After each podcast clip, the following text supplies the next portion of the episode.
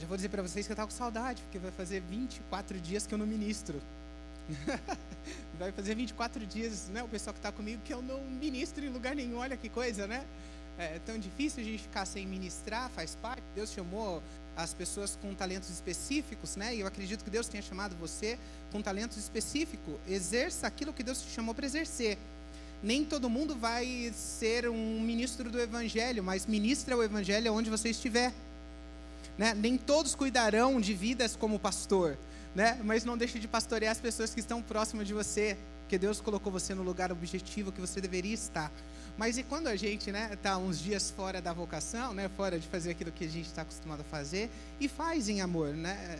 Eu entendo que, que a pregação é algo que Deus deu. Né? E eu, esses dias, estava olhando o pastor ministrando, enquanto ele ministrava, meu coração queimava tanto, e eu pensava, mas Deus, o, por que. Por que queima tanto assim, né? Ah, porque às vezes a gente está sem sintonia e a gente não consegue compreender o porquê estamos aqui, qual que é a finalidade de estarmos aqui. Né? Se a finalidade fosse só a salvação, no momento que o Senhor regenerou o nosso coração, a gente já estava pronto, passaporte comprado para a eternidade. Mas existe uma finalidade e como entender o lugar que nós estamos ou deveríamos estar, talvez quando a gente está fora de posição. É como jogar né, num time. É, eu lembro quando eu era criança, um pouquinho mais, uh, mais, mais magro também mas eu era um pouco mais jovem, eu gostava de jogar vôlei, né? Praticava, aquilo ali era um, era um refrigério para o meu coração abatido.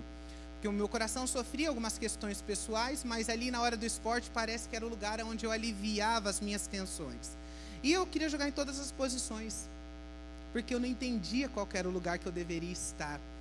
Até que um dia num, num, na escola, eles tinham o, o, o campeonato escolar, eles decidiram fazer uma peneira para jogar de levantador e foi a primeira vez que eu entendi a posição. Eu fui, joguei, passei e entrei. Depois daquele dia eu descobri algo que marcou a minha vida e tem marcado a minha vida até hoje. É que nós precisamos estar na posição que nós somos chamados para estar. E aqui tem muito a ver com identidade e de descoberta, descobrir-se, né? E a gente não consegue se descobrir nem por conta própria, e nem através do outro. Porque se você se descobre a partir do outro, talvez a sua descoberta é uma descoberta equivocada. Porque você precisa da aprovação do outro, ou do meio social que você está inserido, do meio das pessoas, do grupinho. Você precisa fazer parte para que isso te afirme a sua identidade enquanto indivíduo. E aqui é uma forma muito equivocada de se afirmar, porque se você pensar diferente, você já não faz parte do grupo. E agora, se você pensar a partir de você mesmo, do seu coração, né, das suas perspectivas, talvez você possa virar um, um individualista, né, uma pessoa extremamente centralizadora, que pensa unicamente em você, do seu jeito, e não importa as pessoas que estão na volta. Então aqui a gente tem um problemaço. Vamos tentar descascar esse problema?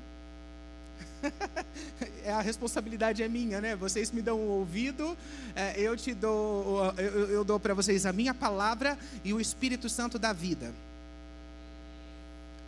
Essa é a finalidade. Então, a minha invocação nessa noite é que o Espírito da verdade permeie nesse lugar. Para que milimetricamente ele estoure cativeiros.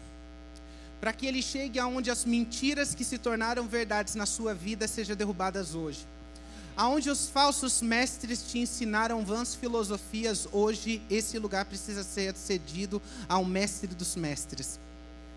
Aonde a construção social feita de mentiras precisa ser desfeitas. E hoje eu vou dizer para vocês, a, minha responsabilidade nesse tempo é uma responsabilidade tão séria. Quando que eu descobri o que eu precisava fazer, eu vou contar com vocês aqui como uma introdução, mas isso tem muito a ver com o que eu vou falar. Ah, um pastor, ah, de aproximadamente uns três anos atrás, né, uns dois anos atrás, um pastor, ele já era conhecido, já sabia que ele tinha um trabalho, ah, ele foi travesti e Deus resgatou ele na época que travesti, há uns 20, 25 anos atrás, tinha um pouco mais de um que luxuoso, porque era pouco, né? Então era, elas viajavam o mundo todo, em todos os lugares se viam menos, então elas eram bem vistas e bem tratadas. Então, nessa época, Deus resgatou ele para um confronto direto né, contra essa, essa identidade que estava permeando o ambiente.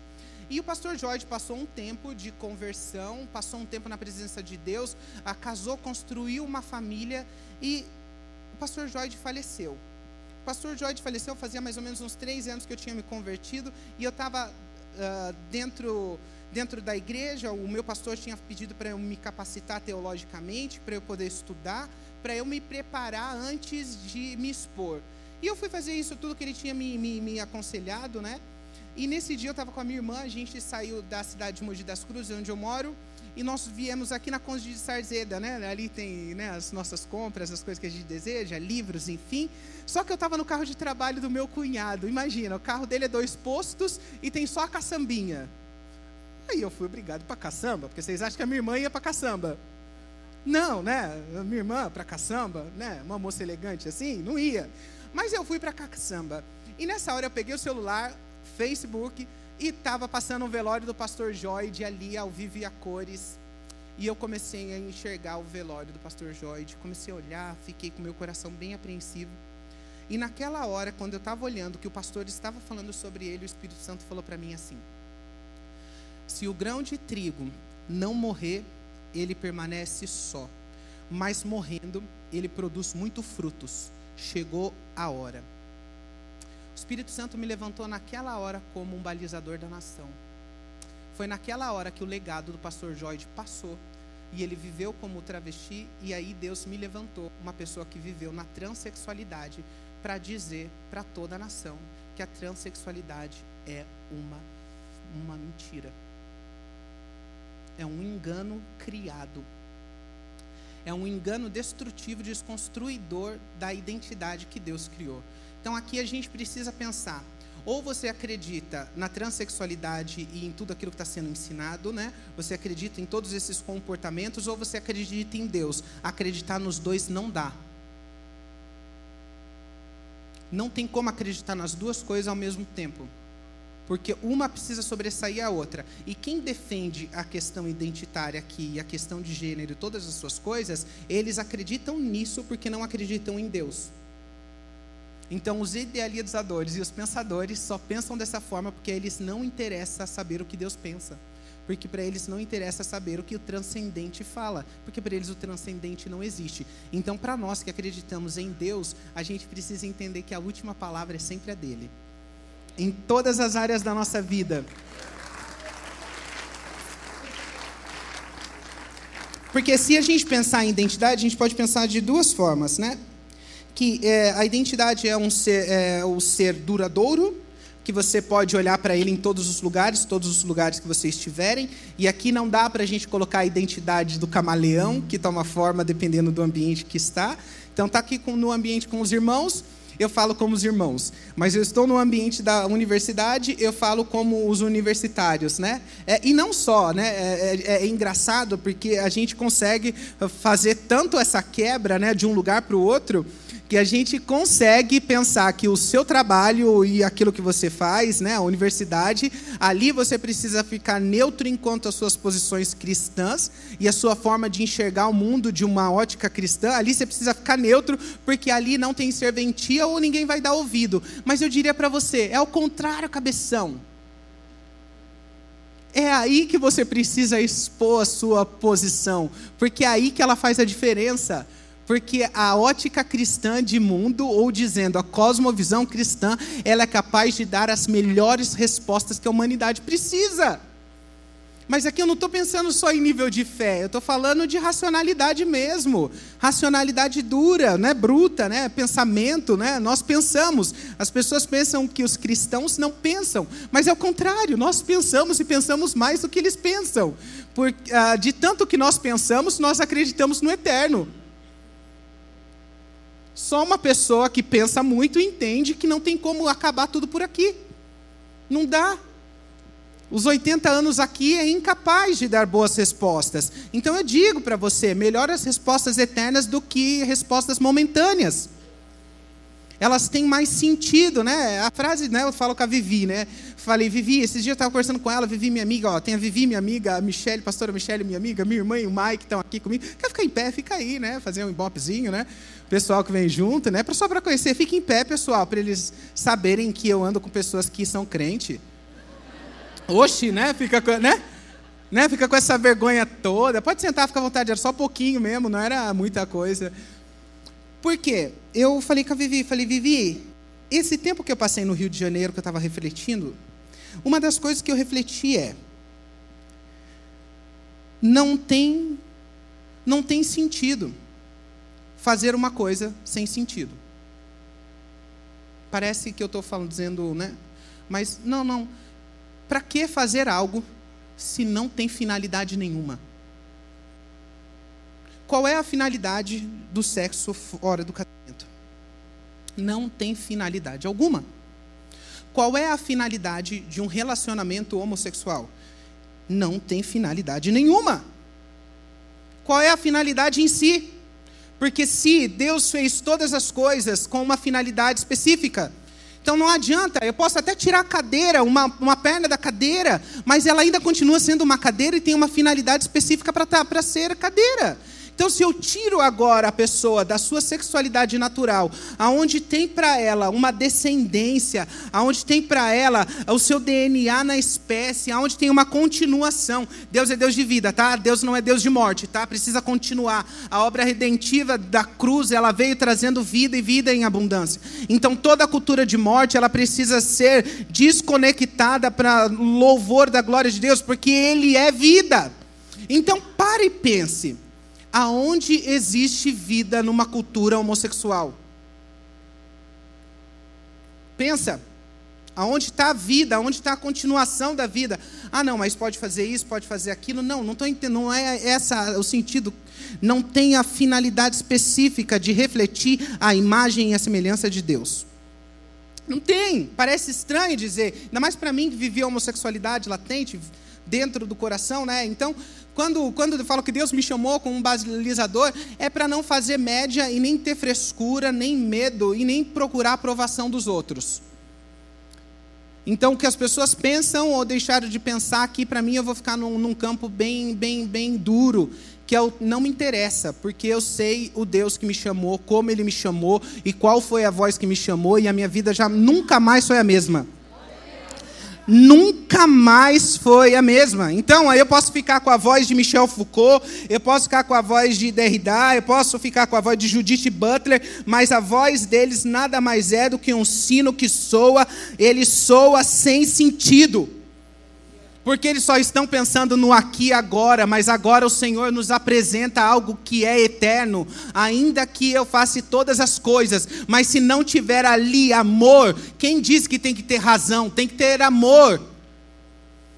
E a mesma coisa no campo da fé, não existe como um relacionamento com Deus na base da razão sem que tenha amor. A razão ilumina a nossa mente, mas o amor incendeia o coração. Abre sua Bíblia comigo em Lucas 3, 21, por favor. É só a introdução, tá? Pastor, é só a introdução. É só a introdução aqui, mas é, eu tenho alguma coisa no bolso. E eu não curto ficar com nada no bolso.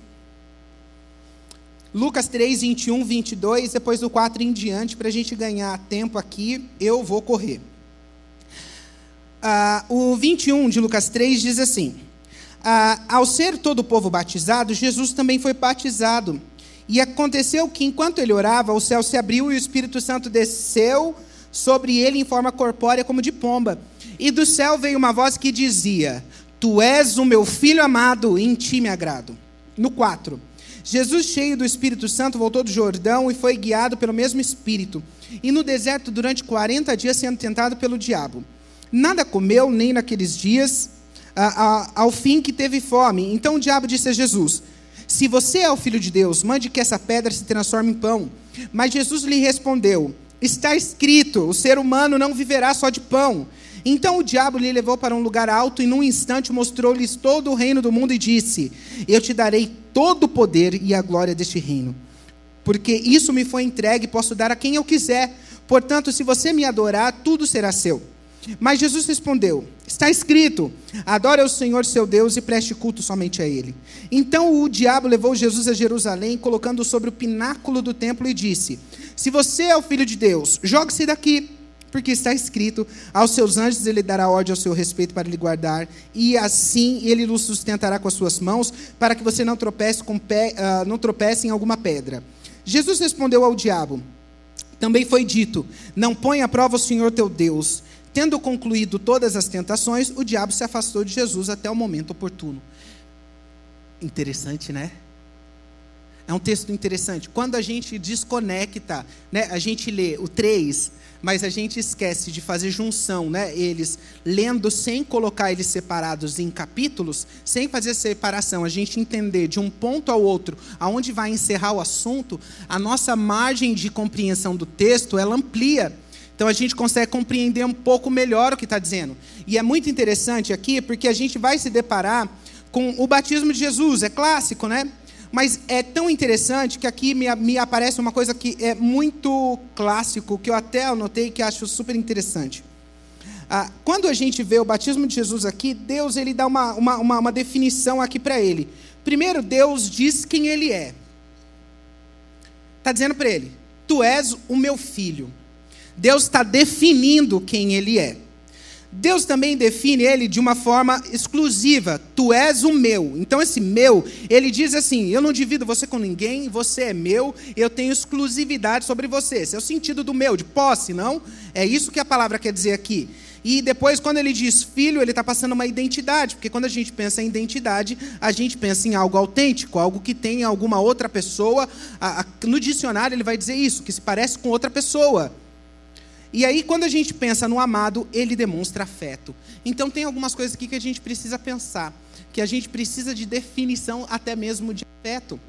E às vezes a gente não consegue encontrar definição de afeto dentro dos nossos ambientes, e a gente vai encontrar pessoas com bons assuntos que trazem para o nosso coração sensações de afeto. E é muito engraçado que quando a gente pensa na sociedade nos dias de hoje, na realidade que a gente está vendo todas as coisas, uma das coisas que me deixa mais perplexo é quando a gente vai falar de sexualidade, a gente vai falar de gênero, a gente vai falar de transexualidade, a gente vai falar de tudo isso, eu diria para você, não pense com o coração, porque o inferno está cheio de gente boa. Estranho, né? Forte, né? Mas dizendo para você, não pense com o coração. Puxa, mas é uma boa pessoa. Bom, mas, mas não faz mal a ninguém. Bom, mas a, a pessoa tem um bom comportamento. Irmãos, esqueça isso. Aqui a gente tem um nivelador que só o evangelho consegue fazer. É colocar o negro, o branco, o pobre, o rico, a mulher, o homem, o homossexual, o heterossexual no mesmo lugar. Todos precisam nascer da água e do espírito.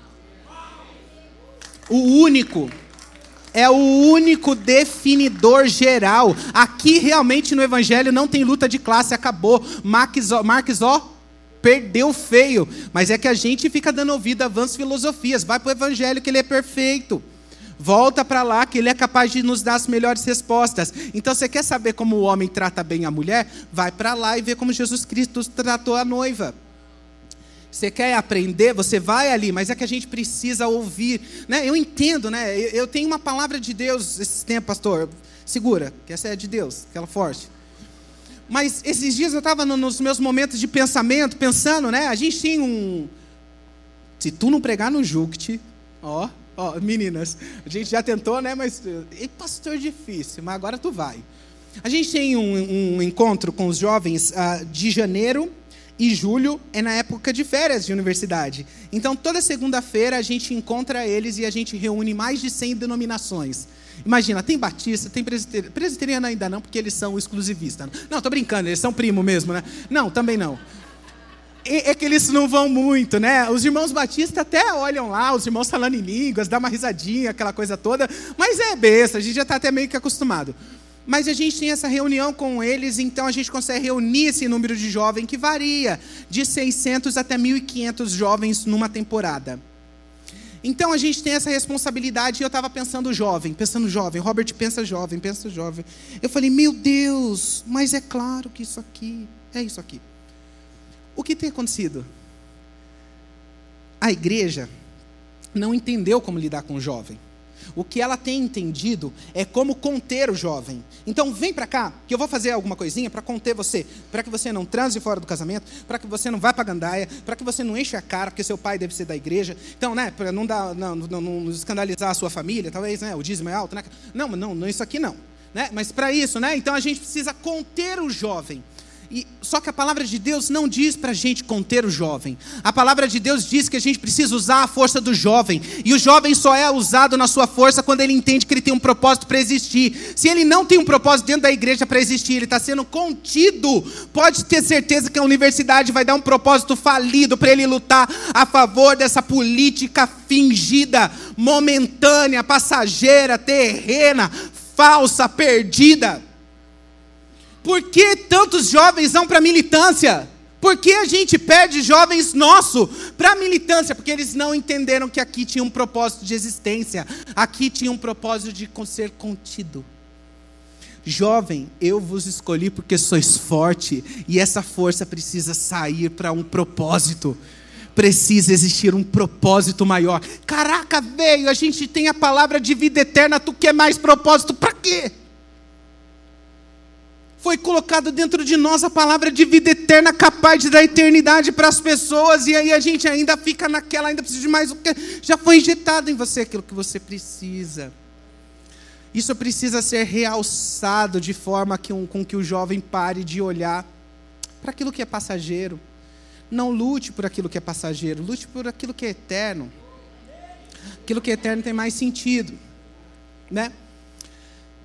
Então, quando eu estou olhando aqui, a primeira coisa que Satanás tenta fazer com Jesus é: Tu és o filho de Deus?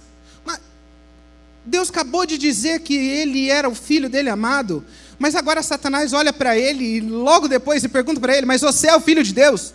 A intenção maligna nada mais é do que fazer você duvidar de quem você é. Mas você só pode saber quem você é uma vez que quem te fez te define.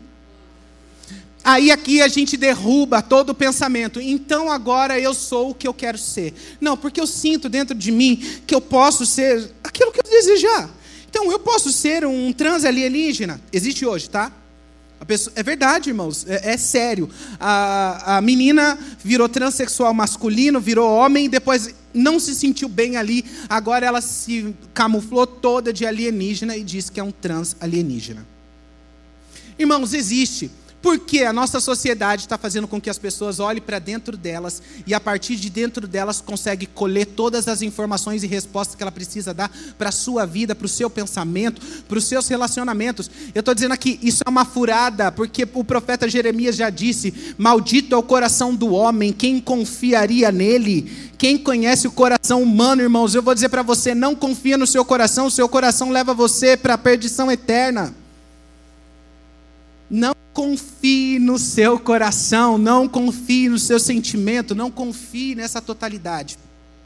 E é interessante, quando, quando eu estava olhando aqui, e eu pensando nessa questão, eu, eu acabo pensando, falando, meu Deus, mas ah, eu vivi isso em primeira pessoa, como que esse potencial do coração destrutivo chegou?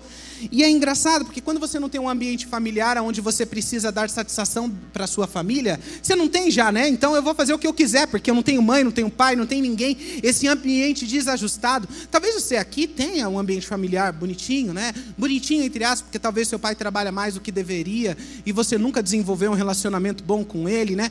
Ou talvez você, menina, foi violentada sexualmente, isso marcou marcou a sua existência, você se fechou para o homem e não quer mais se relacionar. Ou você, menino, que sentiu falta de um homem na sua vida, você acabou buscando na homossexualidade um reparo do seu, uh, desse homem que faltou na sua vida. Ou enfim, tantas coisas aconteceram. E quando eu penso nisso, eu começo a olhar e falo assim: caraca, então quer dizer que existe um culpado. Então existe uma pessoa capaz uh, de ser culpada pelas desgraças que aconteceram na minha vida. Aí foi quando Deus confrontou o meu coração e ele falou: até certo ponto, sim. Isso deu a porta de entrada para que você desenvolvesse certos tipos de comportamento. No entanto, o que você faz com seu coração a partir daí é responsabilidade tua e eu julgo você por ele. Entendeu? Então, a culpa é do, do violentador, né, do abusador. Mas a partir do momento que eu retribuo isso, tratando alguém mal ou sendo uma pessoa diferente com os outros, ou até mesmo no campo da violência sexual, fui abusado sexualmente, então agora eu vou retribuir isso de alguma forma porque eu gosto de estar com uma pessoa que me faz sentir as mesmas sensações que o meu abusador me fez sentir. Então aqui eu penso o quê? Eu penso não, que eu sou imune porque a culpa é sempre do outro. Entenda, irmãos, diante de Deus a culpa será sempre minha e sua. Seremos nós os culpados. E quando a gente se depara com a santidade de Deus, e eu vou explicar isso para vocês. Eu vou vou me apresentar agora. que lindo, para cá, né? Beleza. Gente, é, é, sou lindo demais, vai. Eu falo para vocês, né? Desde criança, né? Vocês já olham assim, vai falar assim, ó, papai fez quando Deus me desenhou, ele estava namorando? Não, que coisa horrível, né, pastor? Que miséria quata é essa? É, é, é das trevas essa coisa, né? É, é, mitológico, né? Isso daí é lá do, do fundo do baú. Não tava nada, né? Mas esse sou eu. Pô, batismo na igreja católica, né? Eles entendiam que se eu não me batizasse, eu morresse, eu ia virar uma alma penada. Aí a minha mãe me batizou, né? Coisa linda. Aqui sou eu com um ano, minha madrinha, né, tá ali junto, aquela coisa toda, e vai passando a criança, né? Irmão, Jana, fecha os olhos, né? Mas é porque eu sou obrigada a entregar minha irmã na fase é, infantil dela, e, e, você sabe que foto de família antiga não é legal, né? Ainda mais antigamente, que você não podia escolher a foto, aquela que revelou, revelou, né? E essa daí era daquelas, daquele quadro bem grandão, não sei, os mais jovens aqui não sabem disso, mas, pastor, tu sabe, né? Tu não é que, que é isso, né? Você sabe que aqueles quadros um pouco maior era bem estranho, né, né, Jana? Ficava, enfim. E ali está o meu irmão Robson, ah, o Robson, a Jana, o Ricardo e o Richard. E eu venho depois deles, né? E ainda tem um outro que vem depois. E esse período todo, né? Esse período que eu aqui nessa foto eu não tinha vindo ainda, mas é mais ou menos a idade que os meus irmãos estavam no momento que o ambiente familiar começou a desestruturar então, esse ambiente, eu lembro, minha mãe conta que quando ela estava tendo meu irmão Robson, o meu pai estava tendo relação sexual com uma menor de idade, enquanto ela estava na maternidade. Então, esse ambiente era um ambiente que não era muito legal, né? né? Não era aquela, aquela coisa toda. E é engraçado que a gente pensa, né? Puxa, a mãe, sem a mãe, faz uma grande falta. Mas sem o pai, eu diria que a falta é dobrada. Mas só que os homens da nossa nação, eles foram consumidos e eles foram inseridos dentro de um lugar que fez com que eles virassem emasculados. Eu vou trocar em miúdo aqui. Banana. A gente perdeu essa questão. Mas a gente não perdeu aqui não, a gente perdeu mais ou menos em 1800 e alguma coisa depois da, da, da, da Revolução Industrial e tudo. Porque antes da Revolução Industrial, os pais de família viviam em família. Então ele ficava dentro de casa ensinando o seu trabalho manual para os filhos, com a esposa o tempo todo. Então ele cuidava. A responsabilidade da casa era toda do marido e a educação dos filhos também. A partir da Revolução Industrial, que o homem vai para fora e ele passa muito tempo no trabalho, essa responsabilidade vira da mulher. Mas aí eu falo para vocês, irmãos, quem deu ouvido primeiro a Satanás? Não foi a filha de Eva? As primeiras feministas da parada, ó. As empoderadas. ah, mas vai falar que não, uai. Então, irmãos, a gente está no ápice do pensamento iluminista. A gente está no ápice de todas as coisas, a gente está no ápice das, do, das revoluções. Então a gente está aqui nesse momento onde todos os ambientes, todos, até mesmo na igreja, até mesmo em todos os lugares, começaram a levantar a mulher e colocar a mulher num lugar de semideusa. Colocaram ela num lugar que esse lugar, irmãos, não era dela esse lugar não era. No entanto, a responsabilidade foi ficando maior. Então, foi cada vez mais dando essa responsabilidade de cuidar da casa para ela. No entanto, hoje, né, a gente sabe que as maiores guerras hoje é fazer com que a mulher entenda hoje que a responsabilidade de dentro da casa, se ela cuidar bem do lar, o marido vem junto. Mas se ela não vir, o marido também não vem, porque a fuga dele é o trabalho dele. Ele descobriu que no trabalho dá menos trabalho do que dentro de casa. Né? No trabalho ele ainda ganha alguma coisa, dentro de casa só encheção, né? De, de coisa, vocês sabem daquilo que enche, né? Tá rindo o quê, irmão? Estou sendo polido aqui, né? Tentando. Mas aqui aconteceu a mesma coisa, o retrato da mulher brasileira. Puxa, homem, solto, homem vai viver a sua vida e deixa agora minha mãe com seis filhos. Não é legal, né? Mulher solteira com seis filhos, ela teve que voltar a estudar e ter que trabalhar. Então imagina que ela não teve tempo para a gente e aí é a hora que as vozonas entram em casa e vem fazer aquilo que ninguém pode fazer, né? Então a avó vem cuidar dos netos. E aí ela para de viver a vida dela para viver a vida em função do outro. E é bem engraçado, né? Porque as pessoas nunca perguntam como está a sua vida, o que você está sentindo, o que você quer fazer, né? Ela só se sente na responsabilidade de ter que fazer. E todas as vezes que eu olho para minha avó, né? Que eu penso nela, eu, eu sempre comento para as pessoas assim, né? Na minha cabeça, é, é uma força de expressão, tá? Só para vocês pensarem. Mas eu falo que ela pagou os pecados dela em vida, porque depois de uma certa idade ela teve que só viver em função de ser a escrava doméstica de, de várias pestes. Era terrível, irmãos. Vocês não têm noção, não dá para eu detalhar né, o comportamento individual, porque minha irmã está aqui, né? Você não vale nada, você não valia nada, mas eu gosto de você. Mas é, é bem aqui dentro, mas eles eram terríveis, éramos terríveis, porque não tendo quem nos dava limite, o nosso limite ela dava com a cinta, a espada de Grayskull, mas ela era incapaz. Ela era boa, irmãos. É uma coisa que vocês nunca viram na vida. A geração Nutella de hoje, desculpa, irmãos, mas eu tô aqui para escrachar mesmo. A geração Nutella de hoje nunca vai entender o que é uma cinta de couro com um cabo de vassoura pregado nela. Eu vou dizer para vocês, tu acha que aquilo escapava da mão dela? Era mais fácil escapar o couro do que a cinta da mão dela. E ai da gente se escondesse. Já tentamos fazer cabana, né? Todas aquelas coisas.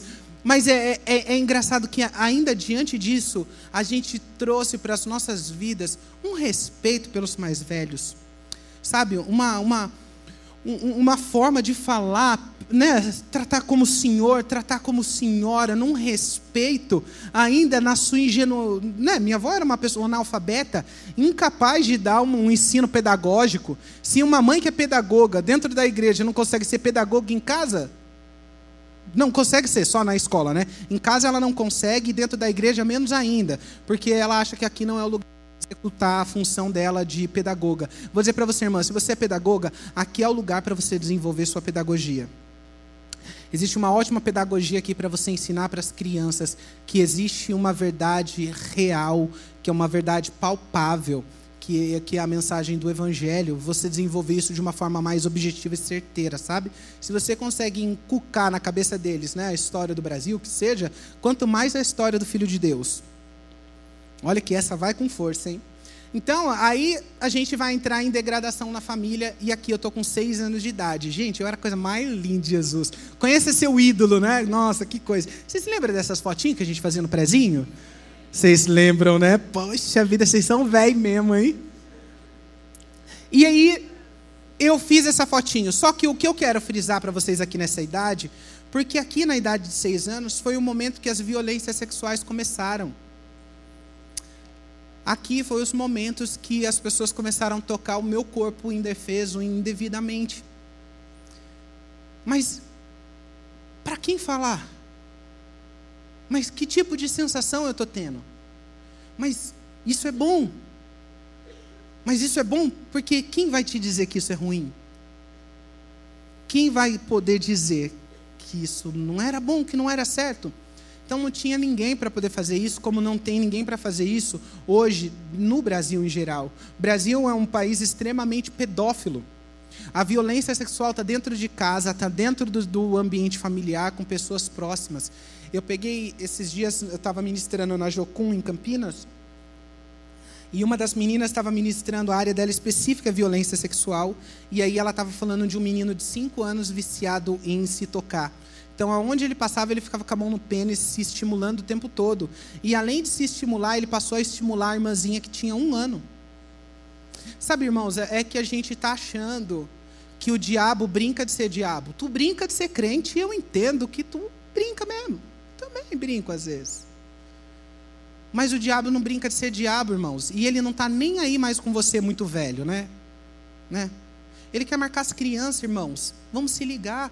Não deixe ele marcar as crianças. Eu ouvi uma fala do Vladimir Putin, o presidente do ministro da Rússia, e ele disse assim: a gente não tem problema nenhum com os homossexuais.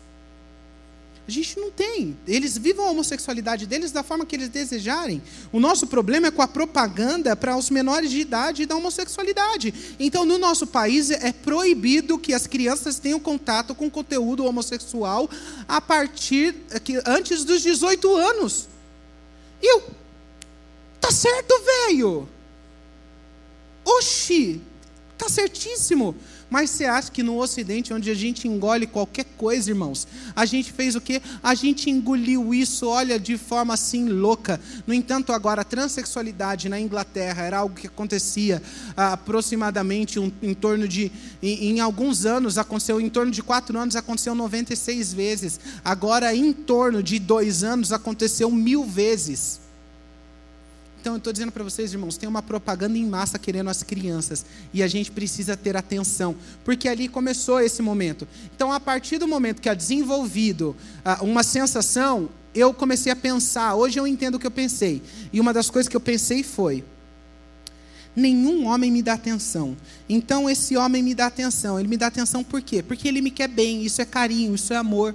Quem disse?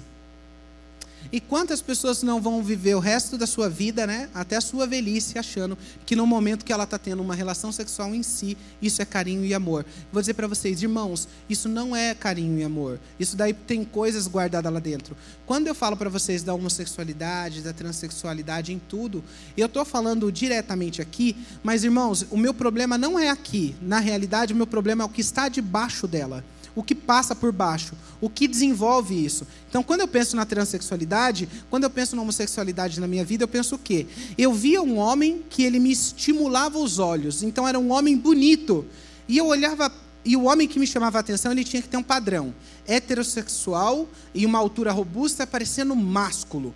Então, eu descobri uma coisa, depois de convertido, eu falei, mas eu só olhava para esse tipo de homem porque esse tipo de homem era tudo que eu queria ser.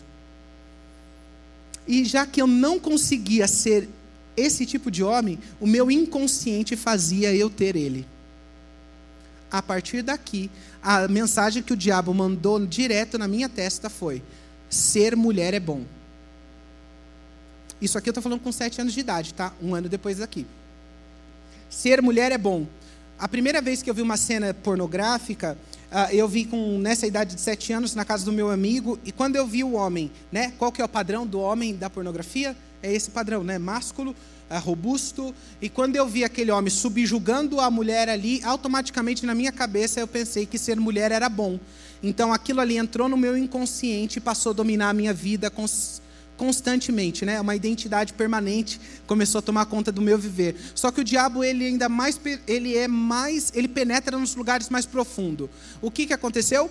As pessoas na volta, as crianças, os adolescentes e os adultos, eles começaram a fazer uma psicologia afirmativa. Você é gay. Você é mulherzinha. Quem vai lembrar aqui?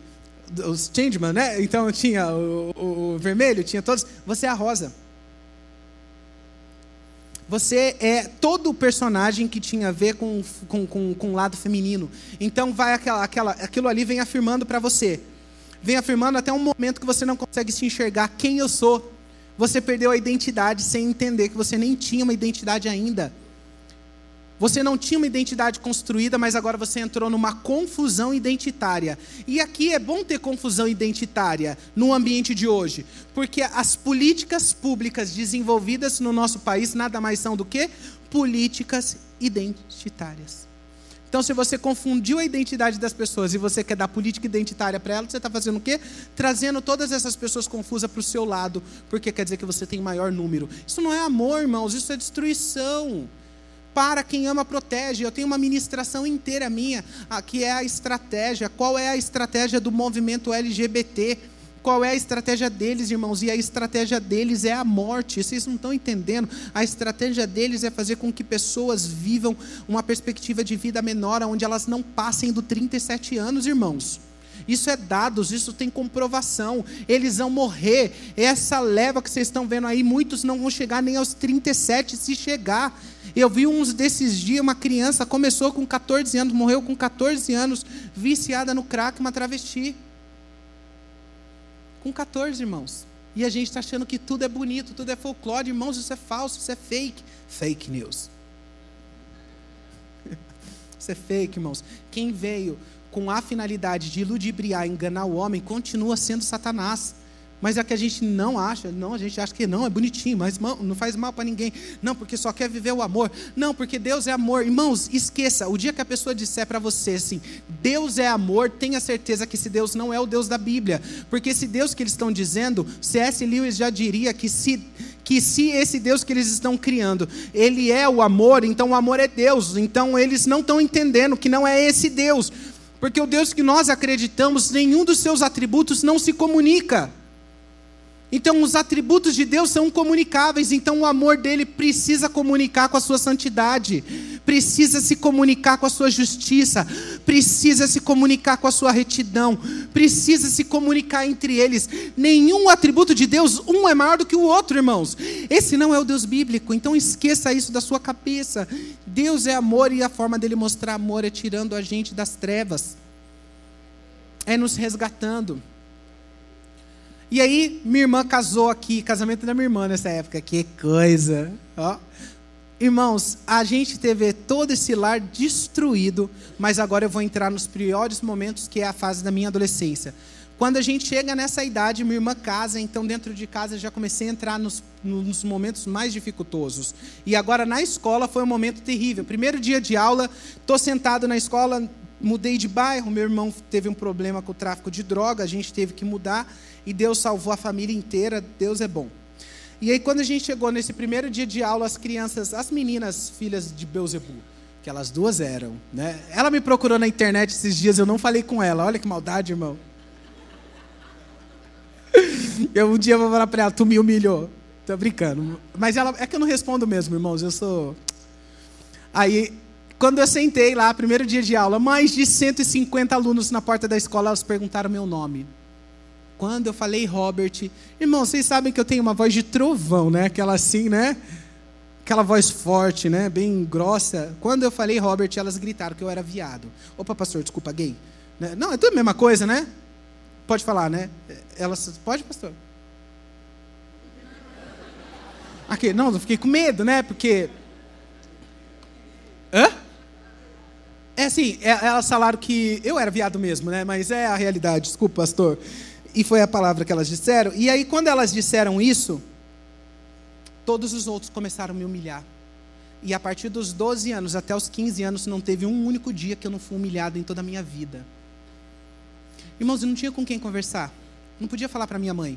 Minha mãe tinha tanto problema, tantas coisas cada um vivendo a sua vida. Eu ia sentar com eles e falar: Poxa, mas na escola estão me xingando, porque na escola não estão me tratando bem, porque na escola ninguém faz exercício comigo, porque na escola ninguém quer fazer alongamento comigo, porque lição de casa na escola ninguém faz comigo. O que, que eu fiz para as pessoas? O que, que eu fiz para poder viver tudo isso? Eu estou cansando disso. E aí eu participei de uma igreja, entrei na igreja, estou participando com eles. E estou durante tempos lá, e um dia o líder de jovem ministrou: é, se você tem alguma coisa dentro do seu coração, confessa o seu coração, que Deus cura o seu coração. Eu chamei os líderes de jovem, conversei com eles, falei, pastor, eu, eu tô, tenho o coração angustiado, que eu sofro, eu sofro assim, eu não sei, eu tenho atração sexual por homem. E aí o líder de jovem ficou na minha, na minha bota, irmãos, a partir daquele dia não me deixou mais. Mas eles ficaram tanto no meu pé que eles esqueceram a menina do louvor e ela, ó, vocês entenderam, né? Pegou geral. E parou, agora foi. Não é minha mão, né, pastor? Encostando aqui, né? Irmãos, enquanto ele me esqueceu, a menina do louvor, ó, ficou livre à vontade e ela foi lá, né? Porque a heterossexualidade encobre uma multidão de pecado, né? Isso é nítido, né? Ela encobre, né, os pecados das pessoas, né? Deixa as pessoas bonitinhas, lindas, né? Vai tudo para o céu. E aí esqueceram dela, e isso começou a trazer para o meu coração muito, muita mágoa. E aí uma pessoa me apresentou uma discoteca homossexual, quando eu entrei naquele lugar, eu falei: esse é meu povo, essa é a minha tribo. Ninguém me trata mal, ninguém esquece de mim, ninguém me ridiculariza, então é esse lugar que eu quero viver para sempre. E ali já foi um momento, beijo na boca, coisa toda. Ah, aconteceu pelas primeiras vezes, foi e ali eu comecei a me aprofundar. Só que eu encontrei meninas que eram transexuais e nesse momento foi um momento que aquela mensagem que eu recebi de sete anos de idade, ela começou agora a se tornar real. E a partir daí eu vou desconstruir a minha identidade totalmente. Então aqui eu estou mais ou menos com uns 18, 19 anos, tinha acabado de voltar da primeira viagem que eu tinha feito para a Europa. Eu saí do Brasil muito rápido, com 18 anos eu já morei fora, e aí eu vou passando várias fases. Aqui eu estou em Torino, fui me construindo, aqui eu estou em Módena, antes de eu ir para a Tailândia aqui. Aqui eu estou na Disneylândia de Paris. Aqui eu estou em São Paulo, no School Sensation.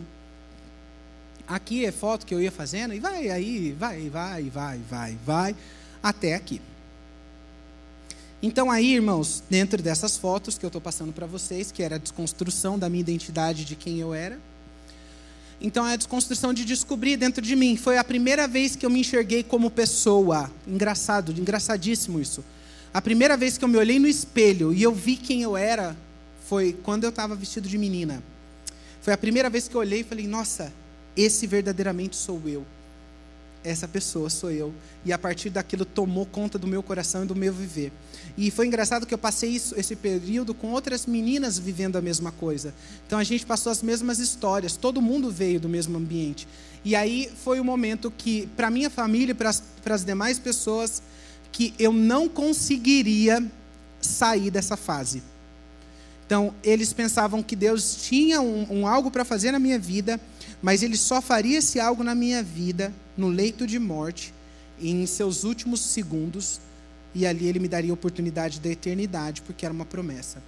E é engraçado que na época dos sete anos, quando começou toda a destruição, eu fui numa igrejinha pentecostal com a minha irmã, e a gente chegou lá, tinha uma irmã que ela era tomada nos mistérios, sabe, pastor? Eram uns mistérios assim, daqueles, assim, bem mistério mesmo. E ela chegou em mim e ela falou comigo.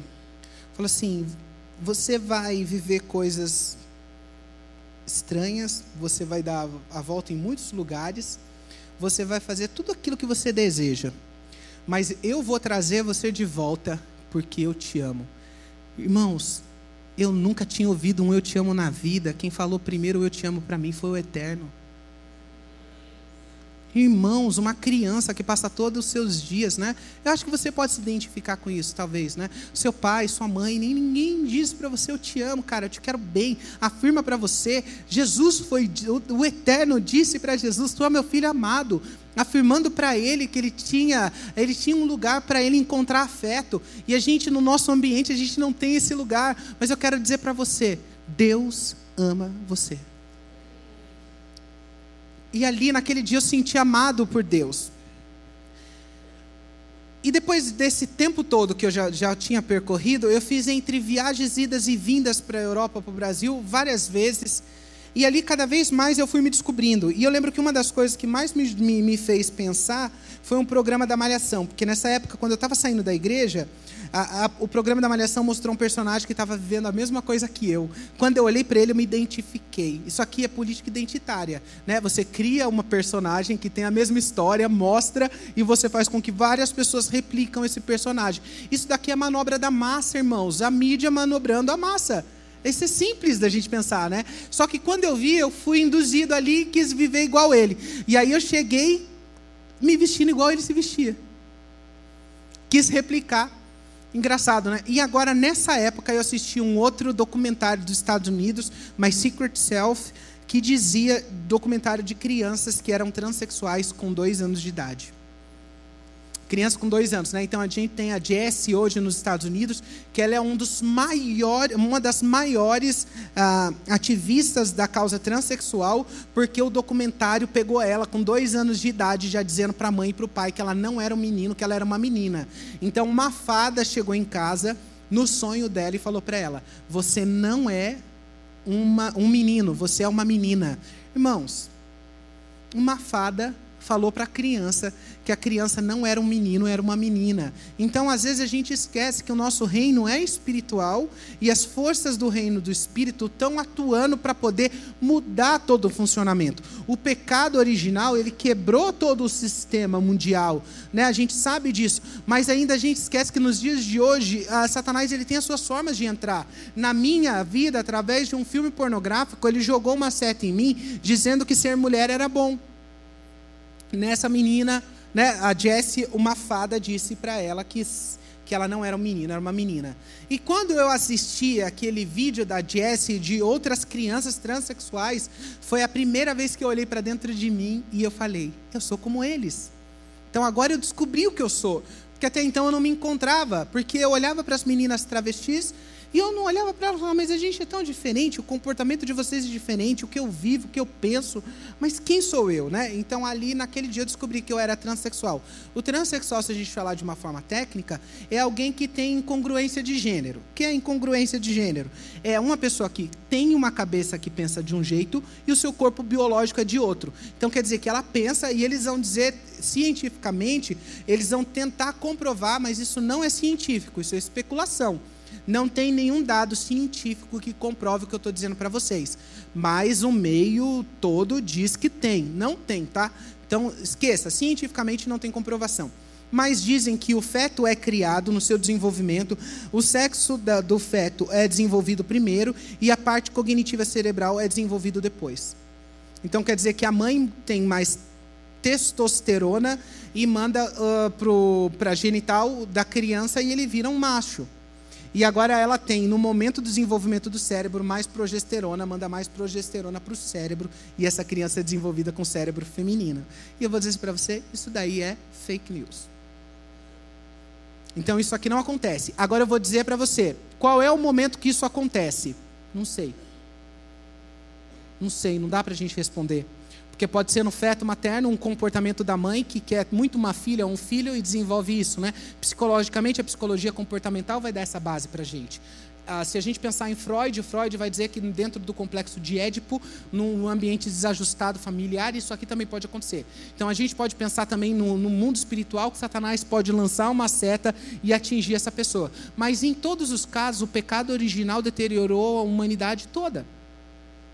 Então aqui a gente tem uma resposta bíblica para a gente poder pensar. Então a transexualidade é isso. E isso acontece, vou dizer para vocês, irmãos, aconteceu comigo em primeira pessoa. Então a minha cabeça acreditava de todo jeito que eu era mulher. A minha família sabe, os meus amigos, todo mundo que viveu acreditava nisso. Era algo tão real que eu nunca imaginei que eu podia mudar essa situação. Por quê? Dentro de mim eu queria viver os meus sentimentos, porque eu estou dentro de uma identidade pós-moderna, aonde não interessa o ambiente que eu vivo, o que as pessoas dizem, me interessa o que eu quero, meu corpo, minhas regras. Eu faço o que eu desejo, né? Então, para mim, o que importa é que eu seja feliz, carpe diem.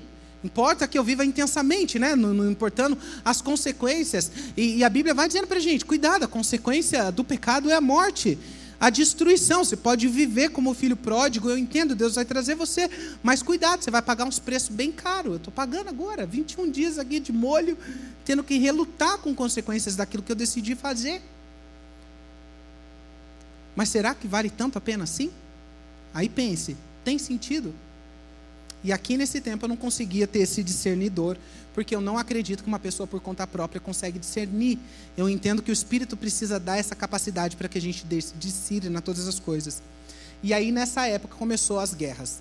Então eu vim para o Brasil em 2012, quando foi 2013, a minha irmã, 2012, eu ligo para minha irmã, eu estava com um casamento marcado no final do ano, e eu ligo para ela, falo, ela era minha procuradora, então ela podia assinar por mim, e eu ligo para ela e falo: tem alguma coisa estranha. Não estou bem aqui na Europa, tem alguma coisa acontecendo, estava melhor no Brasil, não sei. Ela falou para mim assim: ó, em 12 anos, a minha irmã sabia que eu era uma pessoa desigrejada, desinstitucionalizada, desviado, vai, fala do jeito que você quiser. Mas ela sabia disso. Só que em 12 anos, a minha irmã nunca falou do evangelho para mim. Aí você vai falar: nossa, mas você não fala. Irmãos, entenda uma coisa: só quem vira a face para o pecador é o próprio Deus. Então a mensagem do Evangelho já foi semeada, não perca seu tempo, vai para outro. Não perca tempo, é real, irmãos. Só Deus pode fazer algumas coisas. Algumas não, só Ele pode fazer isso na questão da, da, da, do, do, coração humano. Então minha irmã entendeu isso. Mas naquele ano de 2012, ela falou para mim assim: o Espírito Santo falou comigo e disse que essa é a sua última viagem para a Europa. Irmãos, quando ela disse isso, o Espírito Santo falou que essa é a última viagem sua para a Europa, eu tremi falei, nossa, foi estranho, né? Porque quando Deus fala, parece que pega em outro lugar, que a gente não entende, né? Quando é Deus falando, não sei se vocês têm essa sensação.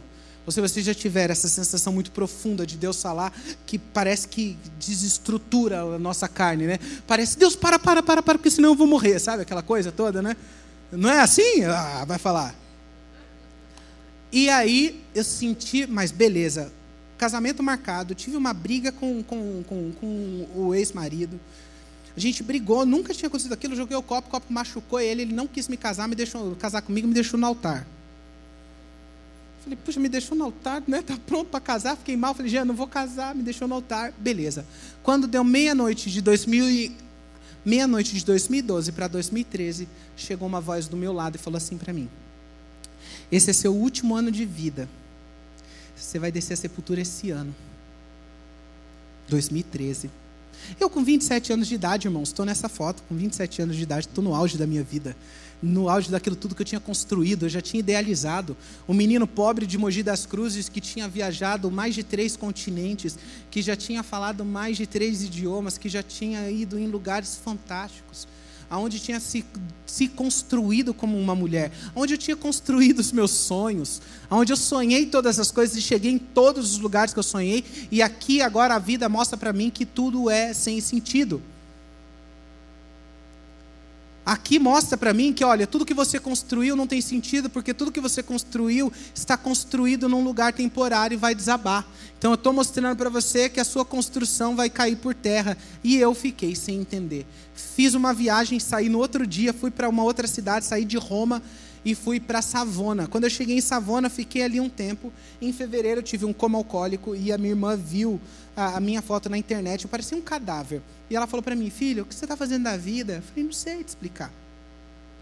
E aí um cliente, pela primeira vez na vida, um cliente me deu um boa noite Cinderela, nunca tinha acontecido, deu e ele cometeu uma violência sexual comigo e ainda ele me deixou em casa na cama. Nunca vi alguém cometer uma violência a 5 quilômetros e ainda deixar o violentado na cama. Mas ali, né, eu entendia que estava tudo cooperando para o bem daqueles que Deus ama, né? Vamos mudar até aqui a frase. E aí Beleza, falei com meu amigo Renê, queria o passaporte europeu de todo jeito, era o meu último ideal, porque o passaporte europeu ia abrir as portas para a Suíça e para a Austrália, que eram dois lugares que eu não tinha pisado e eram lugares onde o dinheiro era muito alto. E aí eu falei com o Renê, um amigo meu, eu falei, Renê, você se separou agora da esposa, casa comigo, eu te dou 7 mil euros e você mora comigo o tempo que você precisar. E o Renê topou logo de, de pronto, né? E ele veio, ficamos juntos. E aí eu fui continuar fazendo os tours que eu fazia para poder trabalhar cada semana, cada 15 dias eu estava numa cidade diferente. E eu fui para Catânia, nessa cidade, e chegou, o nosso casamento estava pronto, e aí eu falei com, com ele, falei, Renê, estou indo para casa, vamos casar no sábado.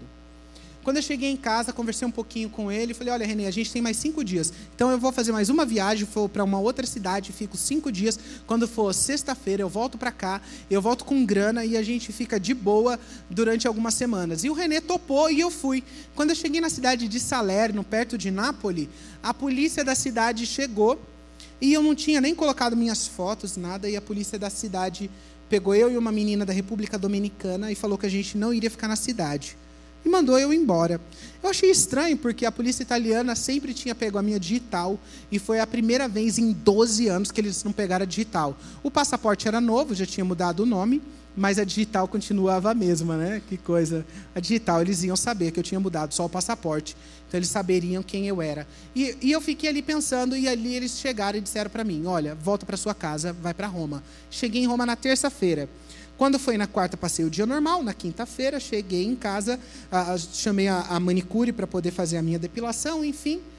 Quando chegou às seis horas da tarde, chegou um cliente.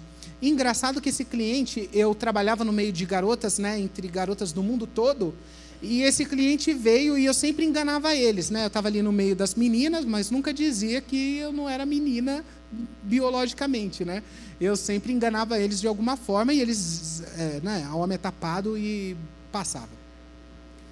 Não, irmãos, não estou dizendo no bom sentido, não são vocês, tá? São os outros.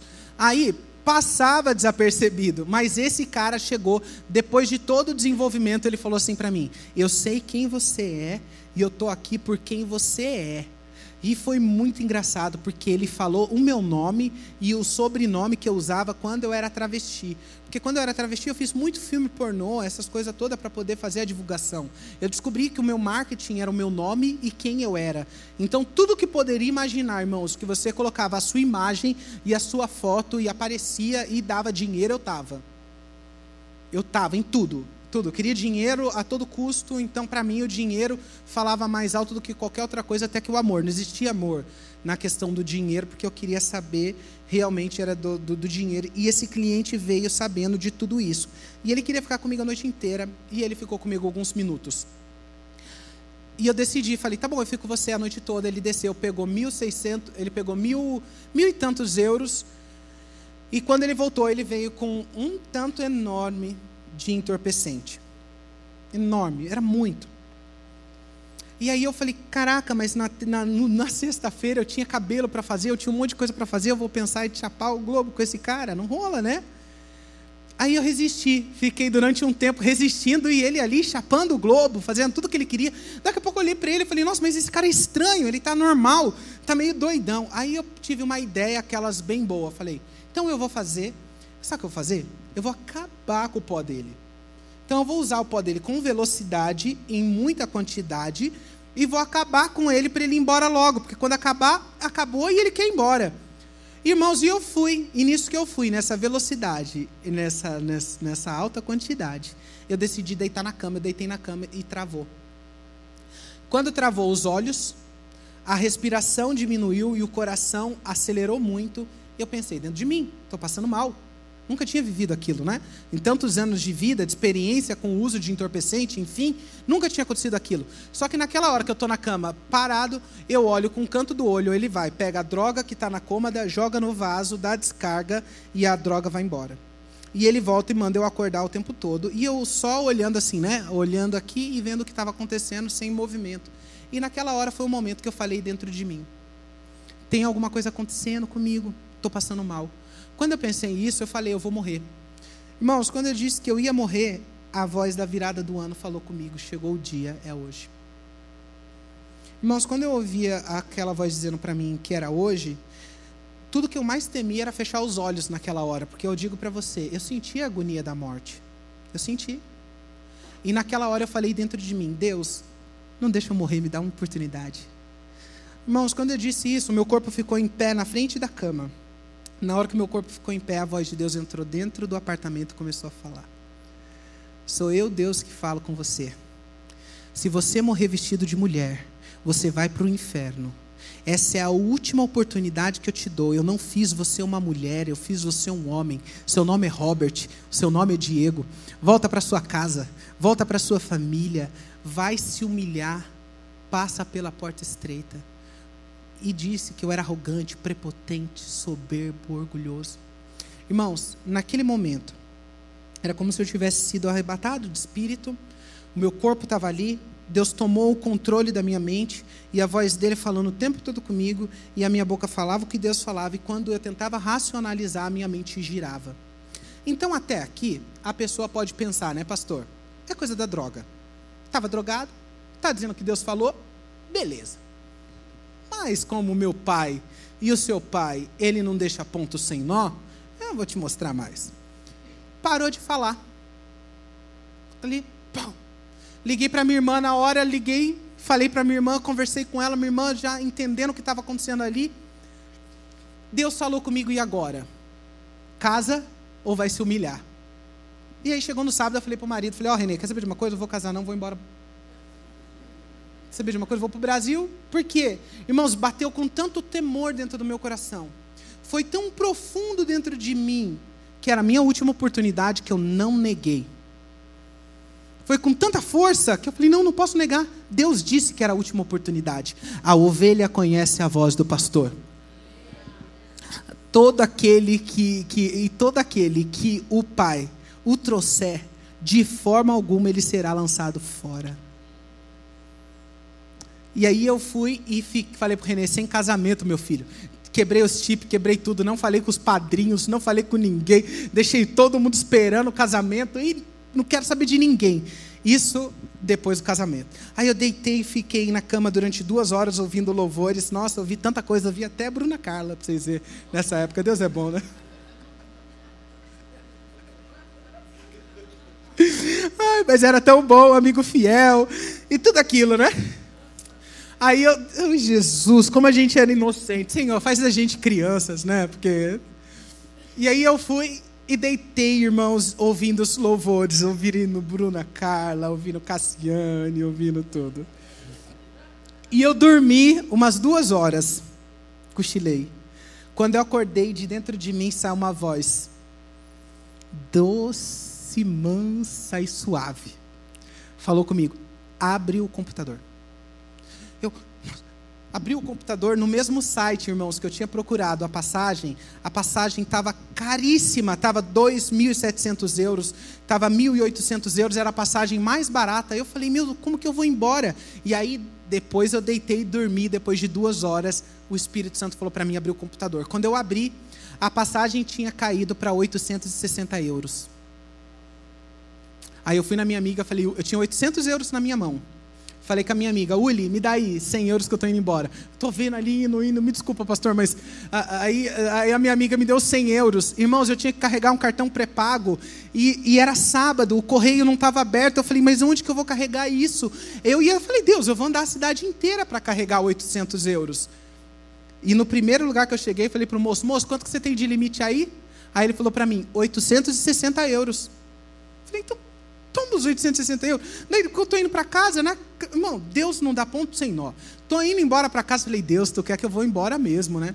Fui. Cheguei, comprei a passagem, daqui a pouco eu estou pensando comigo, falei, Deus, eu sei que o Senhor vai me levar para o Brasil. Minha mãe é problemática, meu pai bebe cachaça, meu irmão é envolvido com o PCC. Deus, tem misericórdia da minha vida. Aí o Espírito Santo falou de novo dentro de mim: entrega o teu caminho nas minhas mãos, confia em mim, mas eu irei fazer. Naquela hora eu falei, Deus, eu entrego a minha vida nas tuas mãos. Irmãos, na hora que eu falei, Deus, eu entrego a minha vida nas tuas mãos, foi o momento que eu fui para frente do espelho. Quando eu cheguei na frente do espelho, Deus tirou dos meus olhos toda a venda, fez tal. Na hora que Deus puxou a venda, eu olhei para os meus braços, eu olhei para o meu corpo, eu falei, eu sou homem. O que eu fiz da minha vida? Falei, Deus, o que eu fiz da minha vida? Então a pessoa pode até pensar que naquele dia eu estava drogadinho. Beleza, irmãos, mas no outro dia, em, em, depois de dois dias, incapacidade intacta, capacidade total. Deus fez assim: eu vou mostrar para você qual que é a sua identidade, a sua verdadeira identidade. A verdadeira identidade não é definida pelo que você sente, não é definida pelos outros. A verdadeira identidade é definida pelo aquilo que eu defino. Você é homem, seu nome é Robert a partir daquele dia que, irmão, imagina você acordar de peito aí. Imagina? Pá. Robustão. Cara, sem, irmão, sem doido, sem, sem, sem ficar com demagogia fingida aqui. Eu queria arrancar na faca. Mas não podia sair da Europa com o peito na faca. Não, meu peito aqui no aeroporto. Toma aí para você. O diabo me enganou. Irmãos, mas mas sério. E eu comecei a chorar, comecei a chorar. Falei, meu Deus. Aí eu chorei mesmo, irmãos. Aí eu chorei amargo. Porque eu falei, meu Deus, o peito eu tiro, mas o bingo não volta. Falei, meu Deus, e agora minha descendência, Deus? Irmãos, chorei amargo, porque ali eu entendi que o pecado custou caro. Custou tão caro que o meu DNA não vai perpetuar na espécie. Não vai se Deus não quiser. Porque se ele quiser, ele faz todas as coisas. Eu confio tranquilamente, ele faz todas as coisas. Se naquele dia ele teve capacidade, eh, se, ele chegou naquele lugar e ele teve a, a, a, a né, ele foi ousado e, e pisou em terra. Ele não precisa se manifestar para ninguém, mas se manifestou para mim em graça. Ele começou uma obra, irmãos, ele vai encerrar.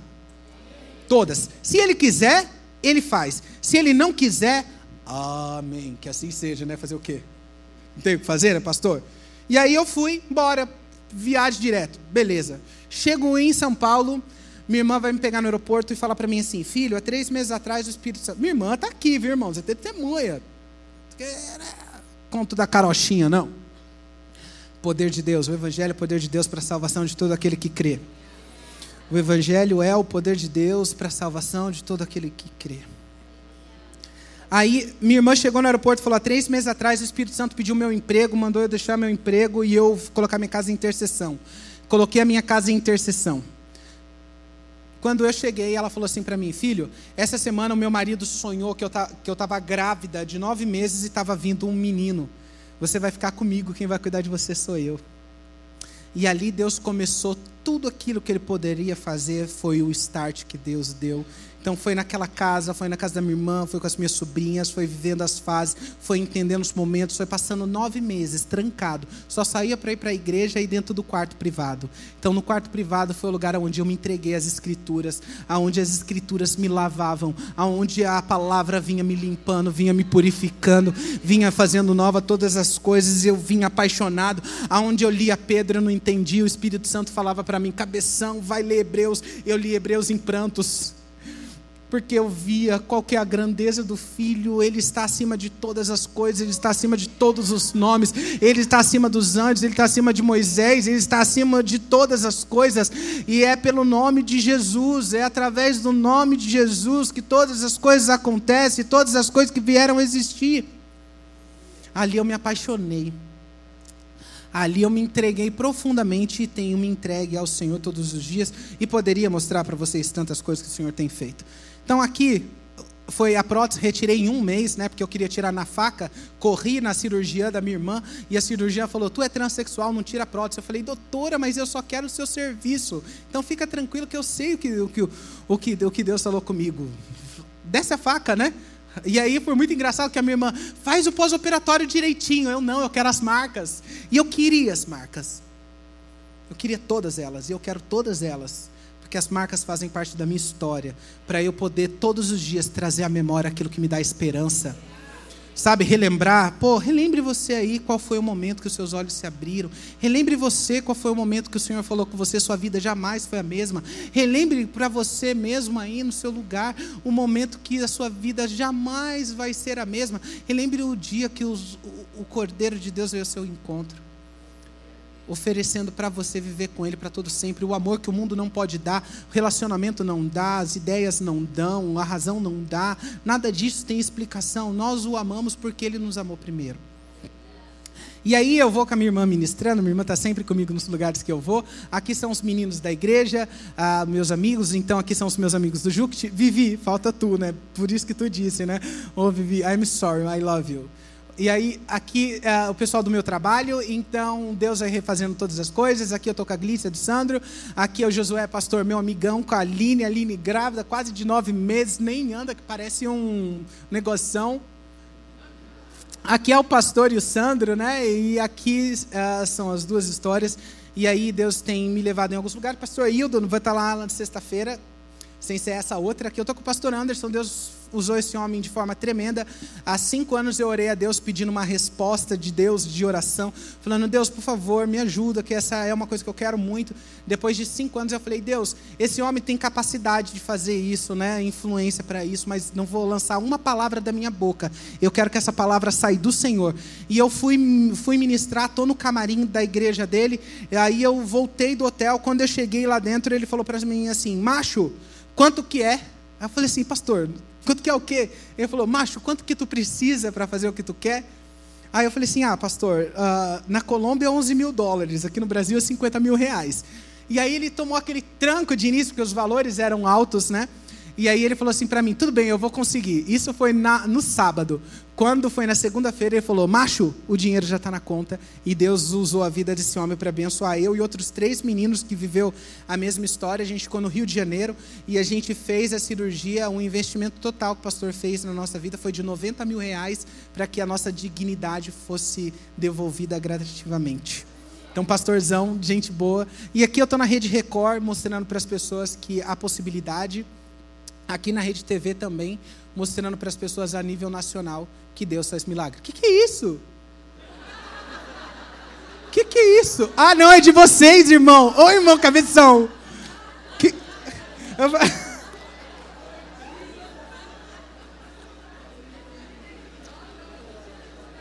que isso? Irmãos, e nós estamos aí. Então, quando no começo eu disse para vocês que não tem como, irmãos. Deus ele não foi politicamente correto comigo. Ele simplesmente olhou e falou: Eu não fiz você uma mulher, eu fiz você um homem. Então Deus falou, irmãos, Ele mostrou, Deus ele mudou, Ele tirou da minha vida a transexualidade num passe de mágica. Ele tirou, pau. Então, se Deus fez isso, irmãos, você quer que eu vou ficar com que ideinha que está sendo dita aí na universidade aí do país? Os universitários que estão aí ouvindo, estão, estão, desculpa, irmãos, mas estão defecando na cabeça de vocês.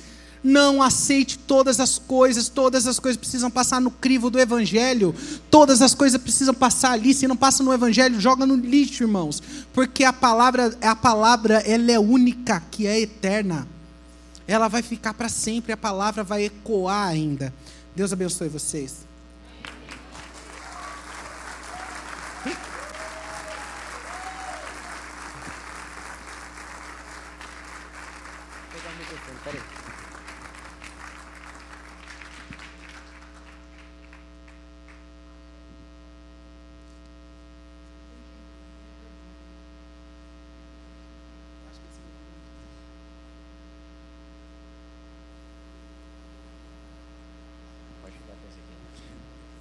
Tá ligado? Tá.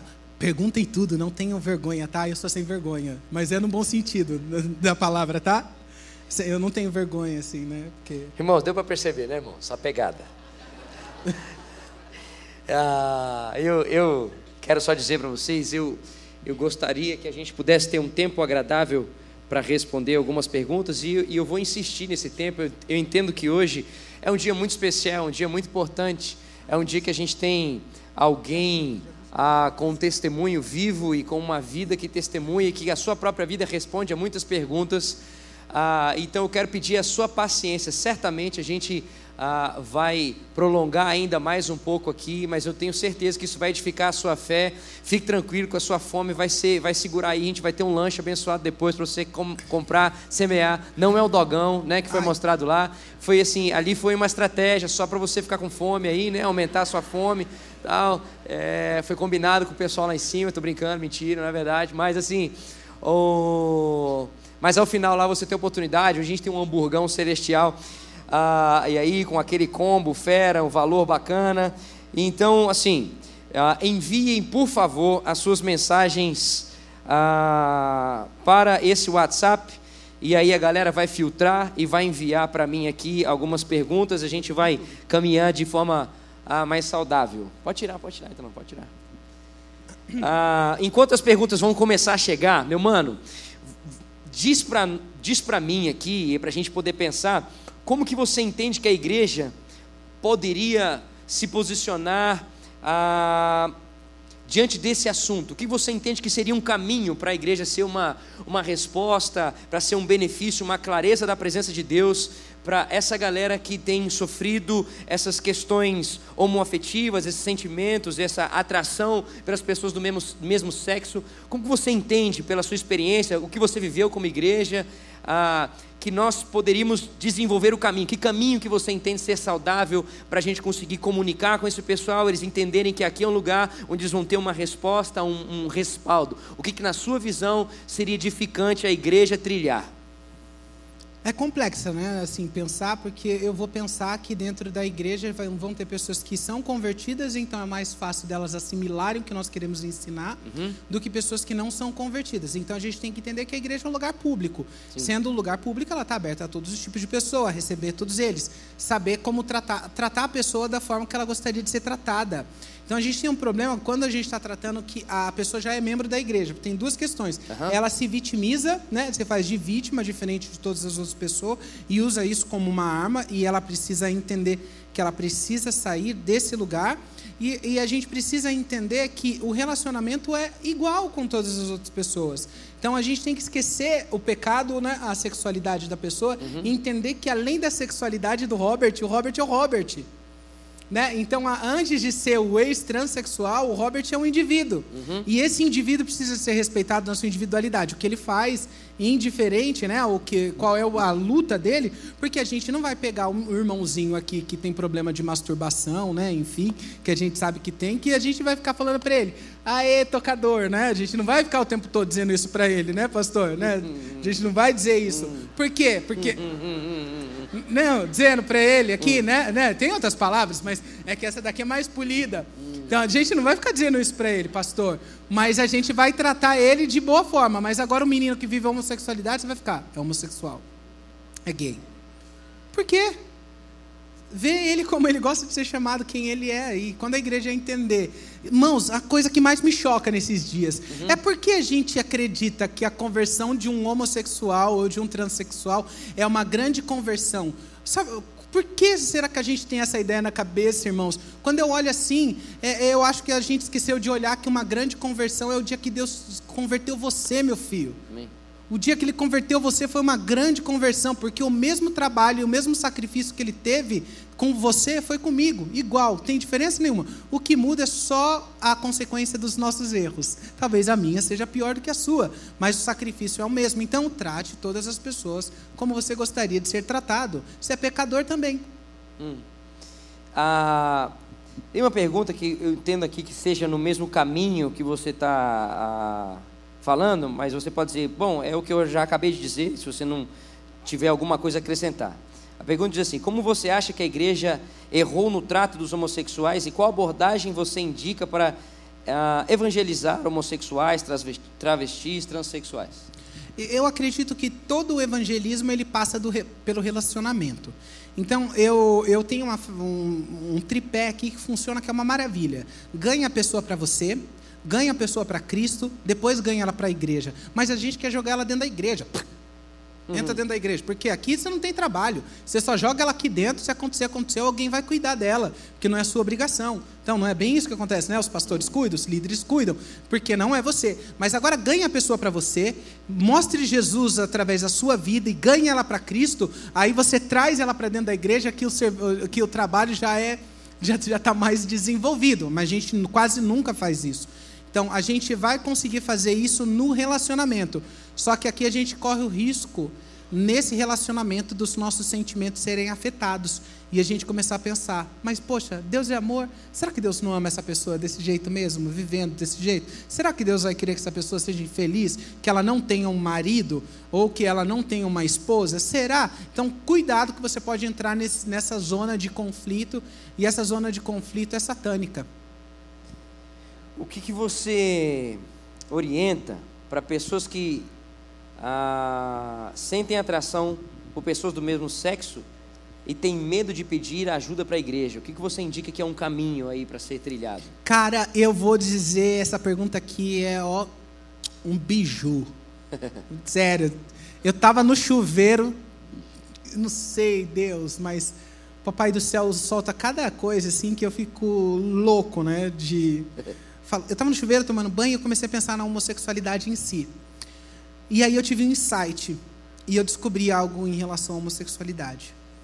A, a homossexualidade ela é como o luto, né? Então você perdeu um parente muito próximo, alguém que você amava muito, no primeiro dia é dolorido. Na, no prime na primeira semana é dolorido. No primeiro mês é doloridíssimo. No primeiro ano dói demais. No segundo ano também dói. Mas quando você vai entrando no quinto, no sexto ano, você sente mais distante. Você não sente mais aquela angústia da dor dos primeiros momentos. Então, toda morte, ela passa por esse processo. E a morte do nosso velho homem parte por esse processo. Então, quando você chega com 6, 7, 8, 10 anos longe da homossexualidade, ela já não vai fazer mais nem cosquinhas em você. E o que, que você entende que seria, então, nesse sentido, como que a pessoa poderia se aproximar da igreja? Existe algum caminho nisso que você acabou de dizer, que ela pode se aproximar para dizer sobre isso, dessa luta pessoal? Que tem algum caminho? Você entende alguma coisa assim nesse Cara, sentido? Eu vou dizer para você uma frase que eu ouvi esses dias e marcou a minha vida. Fala, um, um meu amigo disse assim: é, amigos são pastores. Cara, isso marcou a minha existência. Uhum. porque eu entendi que os meus amigos serviam para fazer talvez aquilo que o pastor, com a sua tarefa, as suas responsabilidades, ele não era capaz de fazer. Então ali eu entendi que eu poderia abrir meu coração para os meus amigos e pessoas que Deus me deu. No entanto, a Viviane, né, a Viviane e o Mike, eles são conselheiros, né? A Viviane é minha amiga, o tempo todo eu ligo para ela, falo: "Viviane, chega aí, vamos bater um papo". E eu, e eu falo para ela as profundezas do meu coração. Sou pastoreado, cuidado, e a igreja está sendo manifesta através da vida dela. Isso é igreja. Isso aqui é só um lugar onde a gente se reúne. Mas se a função igreja não estiver incutida dentro do meu e do seu coração, e ela ser replicada, então não tem sentido, porque esse organismo, esse organismo está morto. Hum. Na sua experiência,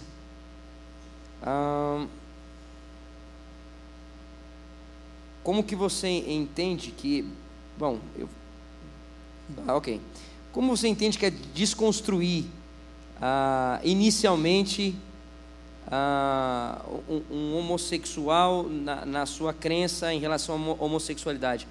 O, o que, que você entende que é um caminho para um início de de desconstrução dessa questão homoafetiva? Então, o, o que a gente precisa entender é que ele está pautado numa ideia. Qual é a ideia que ele está pautado, né? Qual é a ideia que ele tem em relação a Deus? Então, buscar entender o que ele pensa em relação a Deus, a vida, uhum. a si mesmo. Então, você vai fazendo perguntas né, diretas para poder entender o terreno que você está pisando.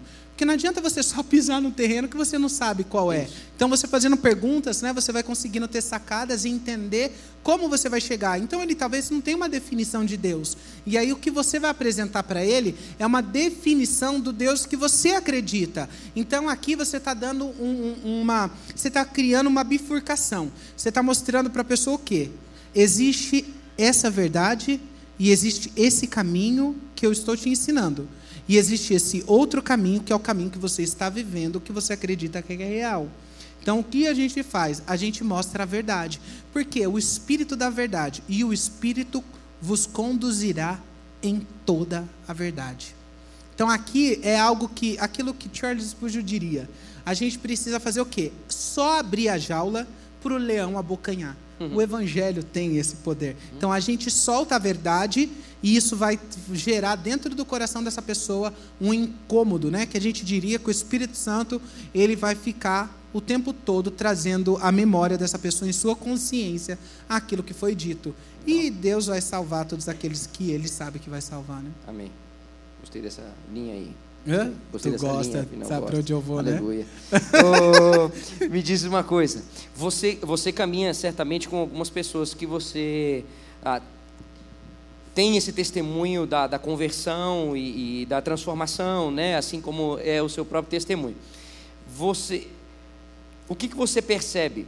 Essas pessoas elas perdem o anseio pela pessoa do mesmo sexo ou não perdem? Existe uma perda ou não existe perda? O que, que você entende assim? Então, a perda é aquilo que eu disse da saudade, do luto, sabe? Okay. No começo fica mais intenso, né? Nos primeiros anos fica ainda aquela sensação mais angustiante. Mas com o passar do tempo, aquilo já não faz mais parte da sua vida.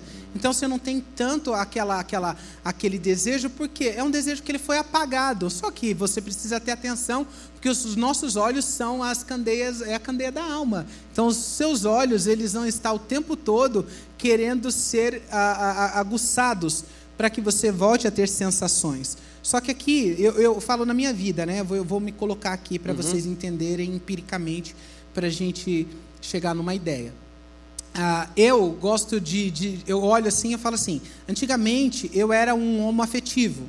Um homo afetivo, assim, eu não é, eu vou dizer homo, mas eu era transexual. É normal que eu ia ficar com homem, né? Enfim. Mas dentro da. da olhando de Deus em geral, então Deus não está olhando se é transexual, Ele está olhando que é macho e fêmea. Não tem essa distinção para Deus. Uhum.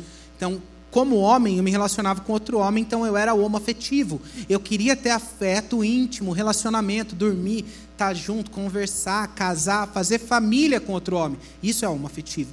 E existe o homerótico, que são pessoas que têm relação sexual com outros homens. E aqui é variável, porque tem um monte de, de homem que pode estar até aqui dentro, enrustido, que faz isso, já fez isso, e a gente não sabe. Uhum. Porque o menino que é delicado é fácil você saber. Mas o pai de família que está dentro da igreja, incubado, vivendo uma vida dupla, uhum. isso não é fácil saber, não, viu, irmãos? Esse passa desapercebido.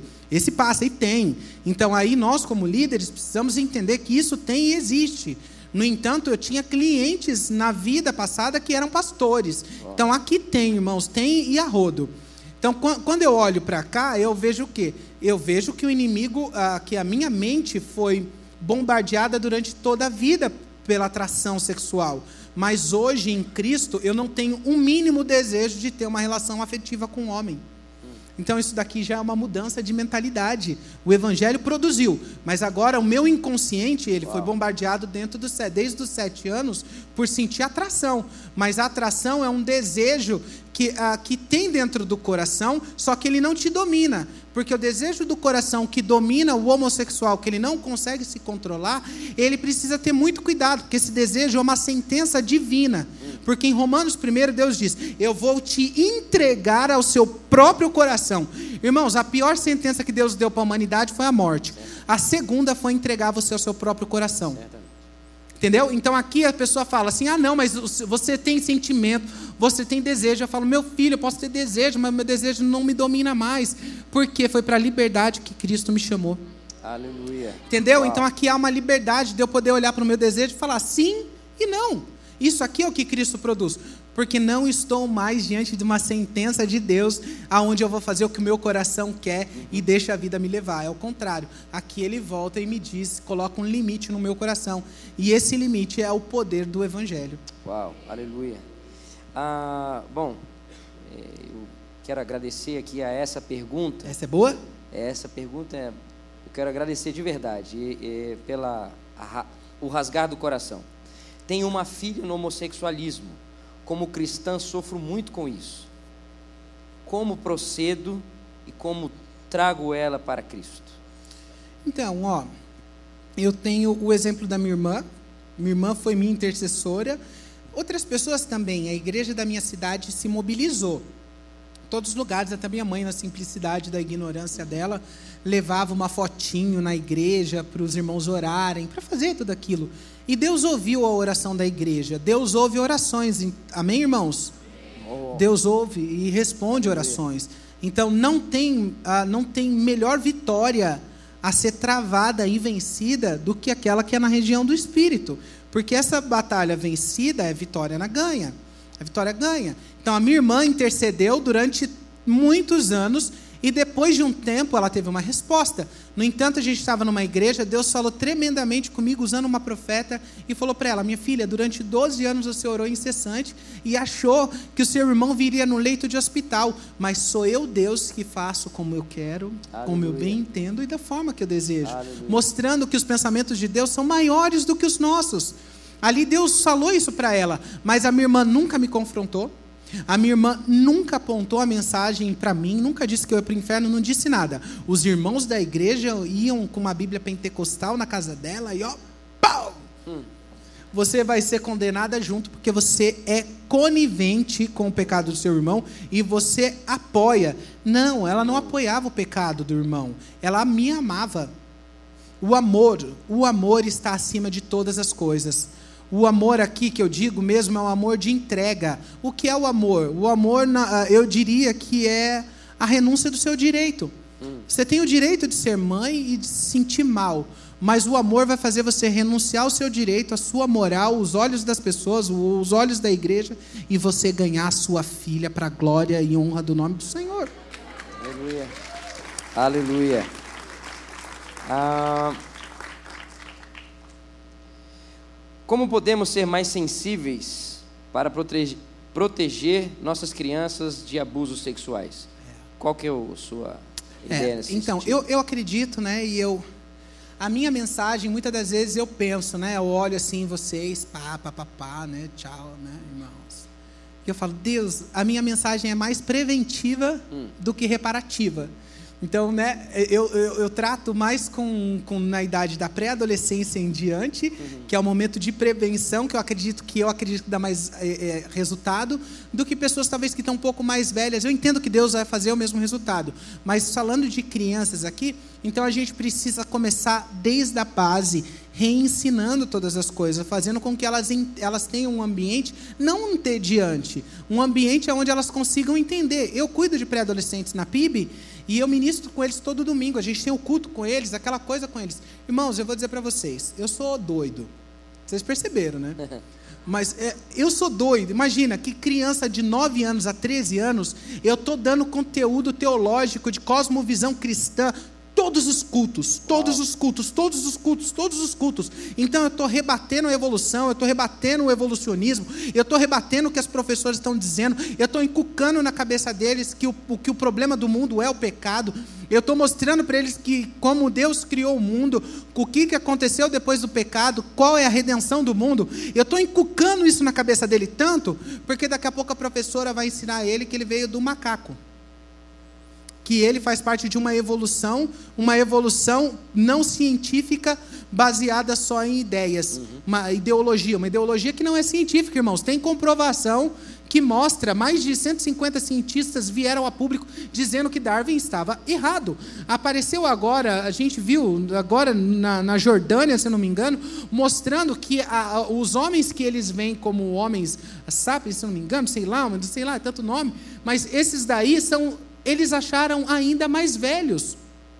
Então eles viram fósseis humanos mais antigos do que esses que tinham, trazendo para a humanidade uma outra perspectiva, mostrando que está errado ali, irmãos. Mas só que o ambiente, o ambiente acadêmico, tudo que eles precisavam era de uma base para poder mostrar para a humanidade que Deus não era a origem de todas as coisas, porque até 1700 e alguma coisa, até né, nessa época, depois que a gente foi passando daí, até aí só tinha a ideia que Deus era a, a origem de todas as coisas. A partir daí, 1800, apareceu a ideia de Darwin dizendo que Deus não era mais a origem de todas as coisas e a evolução. Era tudo que eles queriam, pôr um fim em Deus, irmãos. Estava uma, uma, uma, uma venezuelana lá na nossa igreja falando do, do que está acontecendo na Venezuela e eu sou doido, né? Eu fico doido com, essa, com, com o pessoal. E aí eu lá orando, Deus, pega aquele ditador, né, no meu coração. Deus, pega aquele ditador, tá, tá moendo o povo. E aí, enquanto eu estou pensando isso, ela falou assim: prestem atenção. A culpa da Venezuela não é o ditador. A culpa da Venezuela é da própria Venezuela que se esqueceu de Deus. Hum. Poxa. Hum. Bateu. Uau. Dei até um abraço nela depois. Sério. Dei um chamego nela. Falei, irmã, te amo. Foi, irmãos, bateu lá dentro, eu entendi. Eu falei: quando o povo se esquece de Deus, Deus traz a perseguição para que o povo se volte para Ele. Isso é, é clássico. Só a gente olhar o Velho Testamento que a gente vai ver Israel se distanciando e Deus, ó, ripa neles e eles voltam de novo, porque Deus usa o sofrimento para que a gente para de ser orgulhoso e a gente volte para Ele. Você falou da questão do ensino, ah, ah, os pilares da fé, vamos dizer assim, para crianças, né? Existe alguma outra coisa que você entende que é necessário, por exemplo, para responder essa pergunta aqui? Ah, o que fazer quando se percebe um comportamento ah, nesse sentido homoafetivo desde pequeno, né? Sim. Existe alguma outra coisa que você entenda eh, ser algo para instruir acerca, né, sem ser somente essa questão sim. dos pilares, sim, né? É, é, eu, tem sim, e eu acho que, que isso deveria ser bem elementar, né? mas a gente tem que ensinar o elementar para os adultos também. Hum. Ah, que é o quê? O pai precisa ser a referência da família. É. Então, o pai precisa ensinar o filho o que é masculinidade porque a gente aprende por referência. Então, se eu não tenho ninguém que me ensine, ninguém que nunca me sinalize, ninguém que me explique. Aí eu peguei um pai, eu estava agora numa conferência em Itajaí, no Mevan, e eu estou lá com eles, e, e, o cara me tirou da conferência, eu estava assistindo, estava participando, já tinha ministrado, o cara me tirou da conferência e veio confessar comigo. Imagina, você vê o cara ali confessando, fala, cara, eu não sei como lidar mais a situação, porque o meu filho está inserido no meio de só de mulheres, eu trabalho muito, e agora o meu filho está dizendo que é uma menina. Uhum.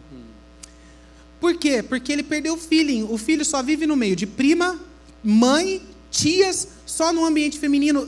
Ele não vai conseguir desligar da feminilidade que ele está ali atrelado. Então a gente precisa entender que quem puxa a masculinidade do menino é o homem. Então o homem precisa chegar ali, explicar, jogar, brincar, correr, fazer, porque qual que é a reação do pai? A primeira sensação que ele tem que o filho é delicado, exclui.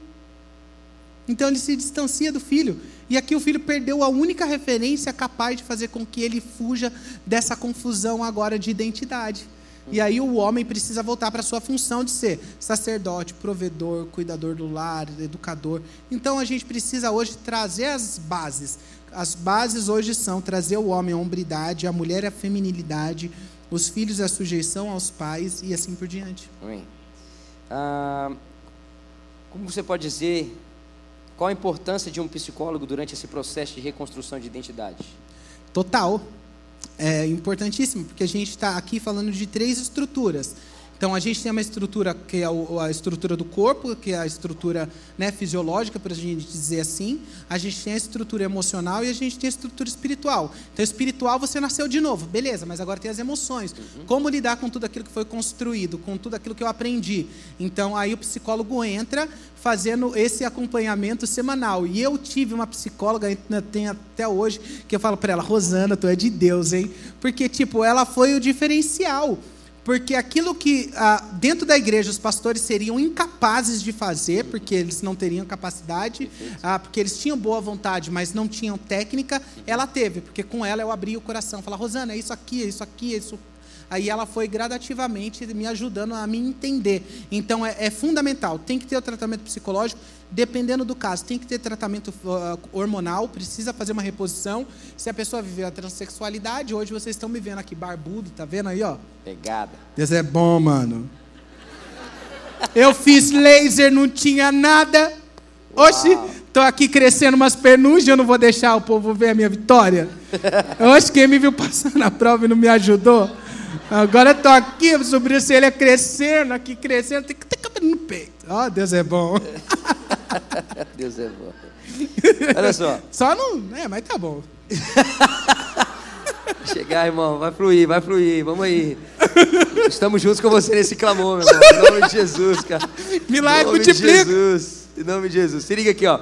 Minha irmã tem um irmão, minha amiga, perdão, minha amiga tem um irmão homossexual que mora com um homem há anos. Como cristã, como lido com comentários que ela faz do dia a dia do irmão? Entendeu? Minha, minha amiga tem ela um irmão tem... homossexual que mora com um homem há anos. Como cristã, como lido com comentários que ela faz do dia a dia do irmão? Ai, sei lá, tipo assim, eu né, eu vou pensando assim, porque é, é normal, porque eu falar para minha irmã, filha, estou fazendo isso, estou fazendo aquilo, estou fazendo aquilo outro, vou fazer a unha, vou fazer aquela coisa. Então, o relacionamento aqui não é com o que ele faz, né, ou ouvir o que ele faz, mas é saber quem ele é. A gente precisa distanciar muito a pessoa daquilo que ela faz. Por isso que eu não aceito rótulo, porque o único pecado que as pessoas desejam como rótulo é a homossexualidade, irmãos. Então, esses dias eu estava num comentário, e eu vou chegar aí. Eu estava num, num, comentário e a pessoa. Tava, eu escrevi um livro com o pastor Anderson, escrevi um pedaço falando sobre a transexualidade. E ali, uma pessoa falou assim: Ah, mas por que você não fala? Jesus, e agora eu sou mentiroso? Jesus, e agora eu sou maconheiro? Jesus, e agora eu sou adúltero? Eu falei assim: Meu filho, o que você não está entendendo aqui é que a gente sabe de todas essas coisas, mas você não está tirando da maconha, né, irmãos? Que eu forcei aqui, mas tudo bem. Mas você não vai ver marcha aí na rua dizendo é, movimento do mentiroso movimento dos adúlteros, movimento do que não sei o que lá. Você não vai ver isso. Mas agora a nossa luta não é contra o homossexual, a minha luta é contra o movimento gay, que é um movimento completamente gaysista, dominador, escravagista. O meu, a minha luta é contra eles. Nero foi um terrível sanguinário e gay. Tem muito gay que é sanguinário, assassino, não está se preocupando com o outro, mas o, o povo quer colocar eles num patamar que eles não têm. Eles têm que descer desse lugar, se arrepender, e esse movimento tem que ser desfeito para a glória de Deus, porque esse movimento é satânico, produz morte, produz a quebra das famílias.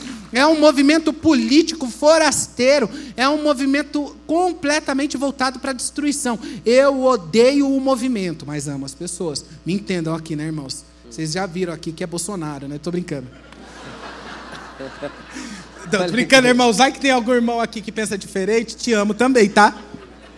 Oh, o que fazer sem Pastor, a gente fala.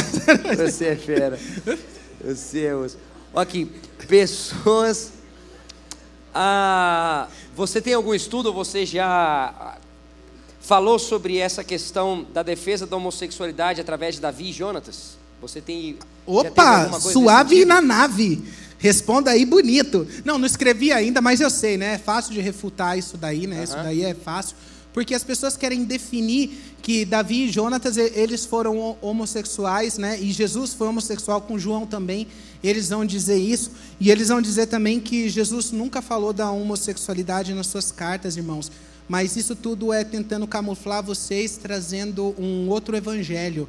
E um outro evangelho, as Escrituras diz que se alguém, um anjo do céu, vos apresentar um outro evangelho, que seja anátema, que seja amaldiçoado.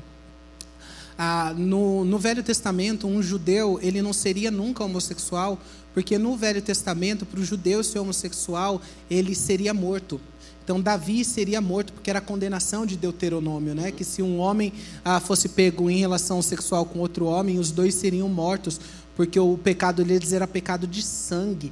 Então, o rei Davi, ele não tinha isso, eles tiveram um relacionamento ali de amizade. A Bíblia diz que há amigos mais chegados do que irmãos, você tem mais relacionamento com eles, você tem uma vivência, é um sentimento que você não explica, é o irmão que Deus te dá, e foi esse o relacionamento de Davi e de Jonatas. Então, eles querem forçar, porque eles estão forçando a interpretação das Escrituras. Então, aqui a gente tem uma questão de hermenêutica. Eles estão fazendo uma hermenêutica no seu contexto histórico crítico. Então eles pegam a história e criticam a história com os olhos da cultura atual. Uhum. Então não me interessa entender a história a partir de quem escreveu. Me interessa entender a história a partir dos meus olhos. Isso aqui é uma grosseria hermenêutica. E a gente não, a gente entende a história a partir do histórico gramatical. Então a gente pega a história inteira e a gente entende tudo por igual. Então a Bíblia responde a si mesma. Então não tem como num lugar ela dizer uma coisa, em outro ela dizer outra. Ela entra em comum acordo e a gente consegue fazer o entendimento. Então não tem como desassociar Davi naquele contexto sem entender que ele está inserido dentro de uma costura judaica, aonde a homossexualidade seria condenada com a pena de morte. Uhum. Ok. É...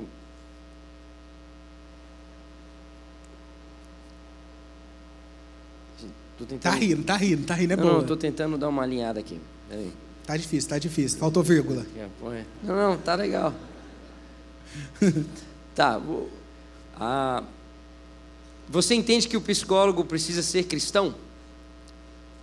Por, a pergunta é porque é, é, existem psicólogos que certamente apoiam a pessoa exercitar essa questão da homossexualidade, a se descobrir e etc. Então, o que, que você não, eu acredito assim. Sentido. Eu não acho que em todas as esferas. Não, vou mudar aqui, porque senão eu vou falar algo que dá duplo sentido. Mas eu vou dizer assim: a Bíblia não diz que quando o cristão governa, as coisas acontecem muito bem. A Bíblia diz quando o justo governa. Uhum. Então, existem ímpios que podem ser justos? Uhum. Sim. Certamente. Existem. Então, existem psicólogos que eles não são cristãos, mas aqui, irmãos, o problema não está na psicologia. Me entenda. A psicologia é uma boa ciência. O problema é que a psicologia foi aparelhada uhum. ideologicamente uhum. por movimentos de domínio socialista. Essa é a realidade. Então aqui ela foi mais aparelhada e ela perdeu tanto o seu valor científico.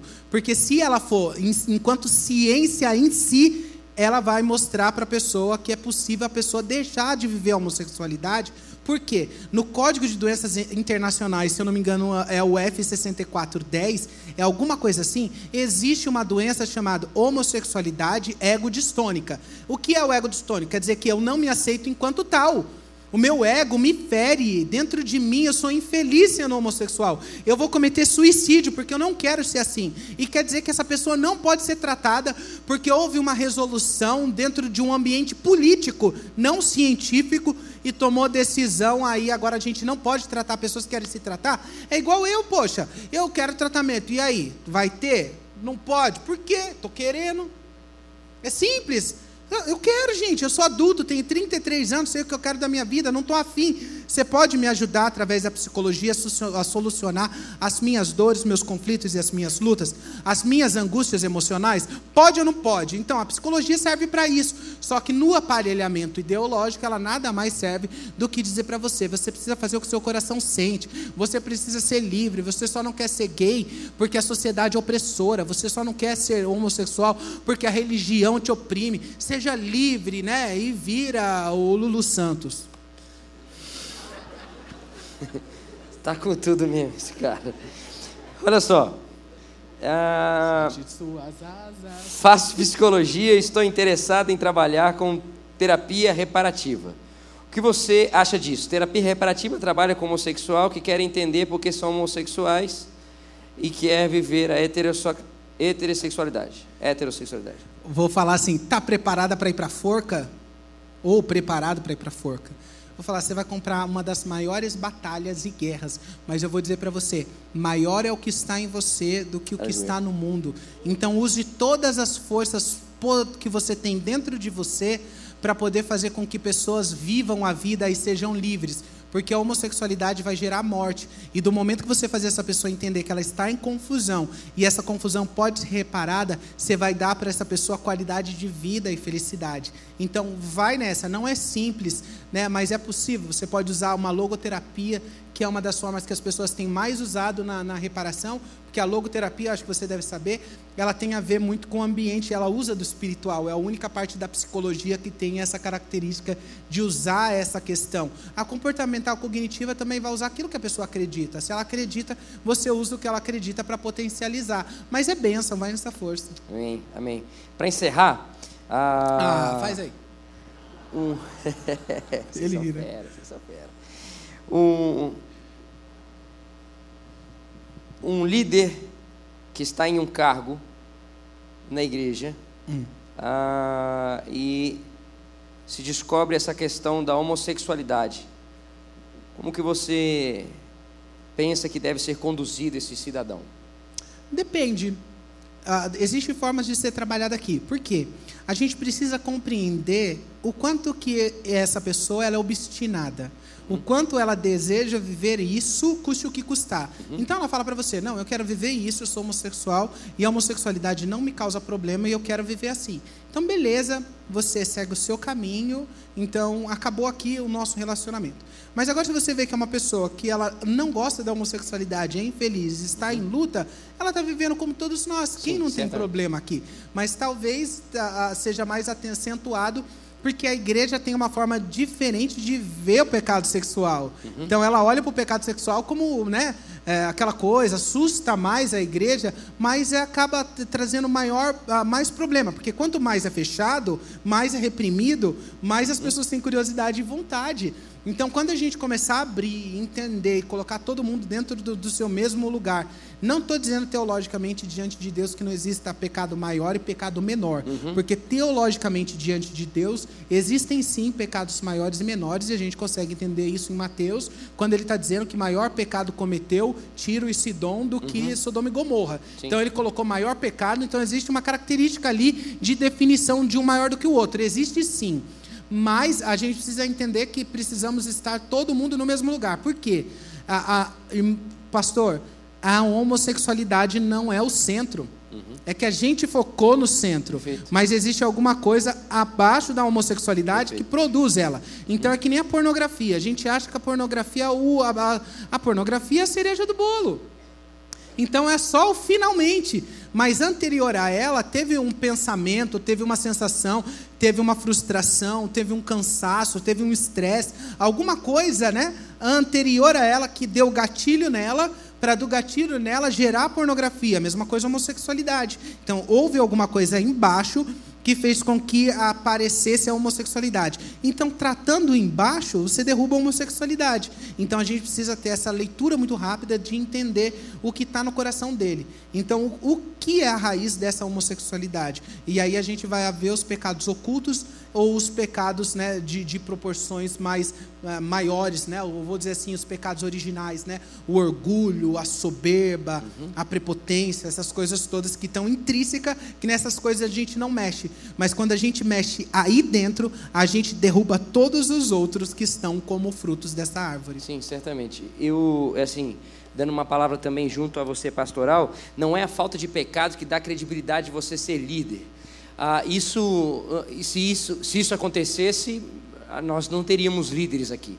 Né? A grande questão é exatamente o que nós acabamos de ouvir: é aonde está enraizado o nosso coração, da onde, veio, da onde procede os anseios, os sentimentos do nosso coração para desenvolver aonde nós estamos. Então, se ah, eu tenho muitos pecados e eu não estou aqui liderando e sou pastor, porque eu sou alguma coisa a mais ou venço pecados a mais do que algumas pessoas. Não, foi o Senhor que me colocou aqui, mas o meu coração tem uma âncora. É no Senhor Jesus que eu desejo viver todos os anseios da minha vida, é a partir de Cristo Jesus. Então, se eu tenho Cristo Jesus como a minha âncora, como o meu anseio, com a minha forma de olhar, com a minha forma de pulsar o que eu desejo fazer, então eu tenho o anseio de viver todos os dias vencendo esse pecado. Então, eu não tenho o desejo de viver esse pecado, mas eu tenho a possibilidade de viver vencendo esse pecado todos os dias. Eu não tenho o anseio de viver por meio desse pecado, eu tenho anseio de viver por meio do Espírito Espírito Santo que me habilita a vencer esse pecado. Então, a grande resposta que eu quero dizer para você é a seguinte: existem muitas pessoas com muitas inclinações ou algumas questões ah, de pecados. A minha grande questão é: se você está junto comigo compreendendo que a sua vida depende de Cristo Jesus e que você tem em Cristo Jesus a resposta e o respaldo para você viver dia a dia, então nós vamos juntos vencer todos os dias esse pecado que está assolando o seu coração. Não é pela questão a, a, minha grande questão é: só para mim é questionável a liderança quando ela, como você diz, disse assim: não, eu entendo que esse é um caminho que eu possa viver todos os dias, que é um caminho que a palavra de Deus não embasa, que é um caminho que não vem de uma revelação bíblica acerca do que é ser um homem e uma mulher de Deus. Se não existe isso, então, irmãos, nós estamos juntos vencendo essa luta aqui com certeza. Amém, querido? Vamos continuar juntos no Senhor Jesus, respaldando os nossos anseios em nome de Jesus. Amém. Você está feliz aí, amém ou não?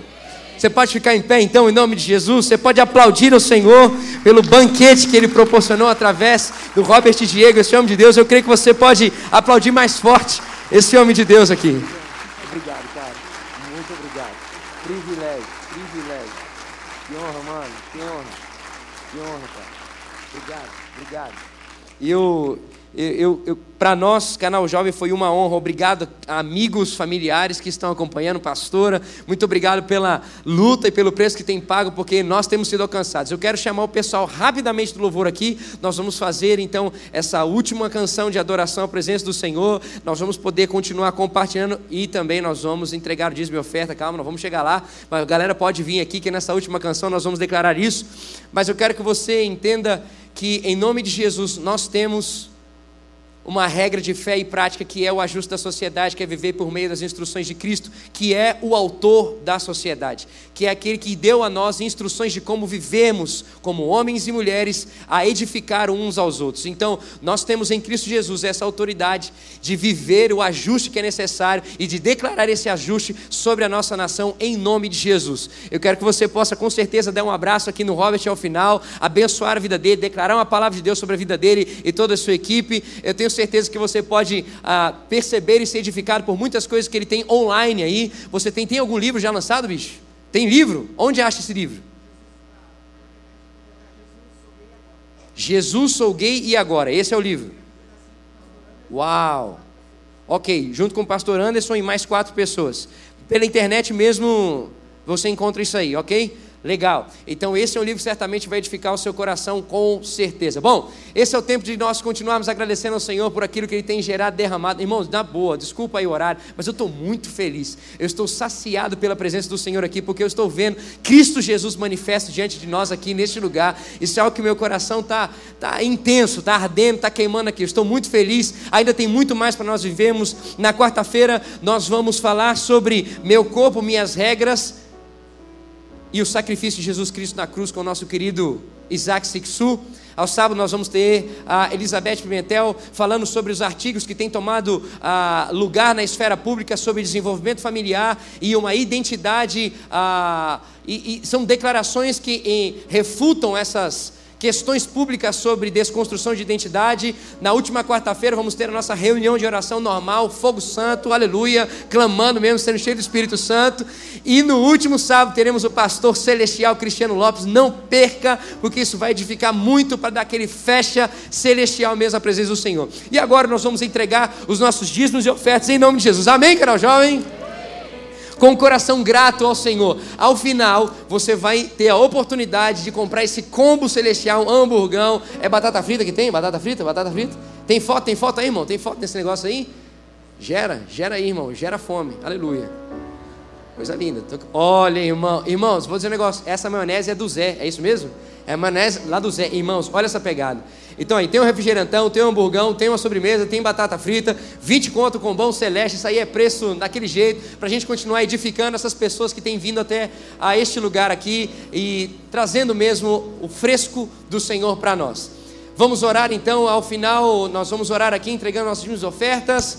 Ah, vamos declarar isso ao Senhor. Quando encerrar aqui a canção, você vai lá, compra o seu lanche e abençoa a vida desse homem de Deus aqui também, em nome de Jesus. Pai, muito obrigado pelo banquete que o Senhor tem dado a nós, Senhor, a cada encontro, a cada quarta-feira, a cada sábado. Senhor, muito obrigado pela oportunidade que nós temos vivido, Senhor, de um ajuste na tua presença por meio do teu Espírito Santo. Senhor, nós queremos cada vez mais ser levantados, Senhor, como aqueles atalaias, Pai, como aqueles que são, Senhor,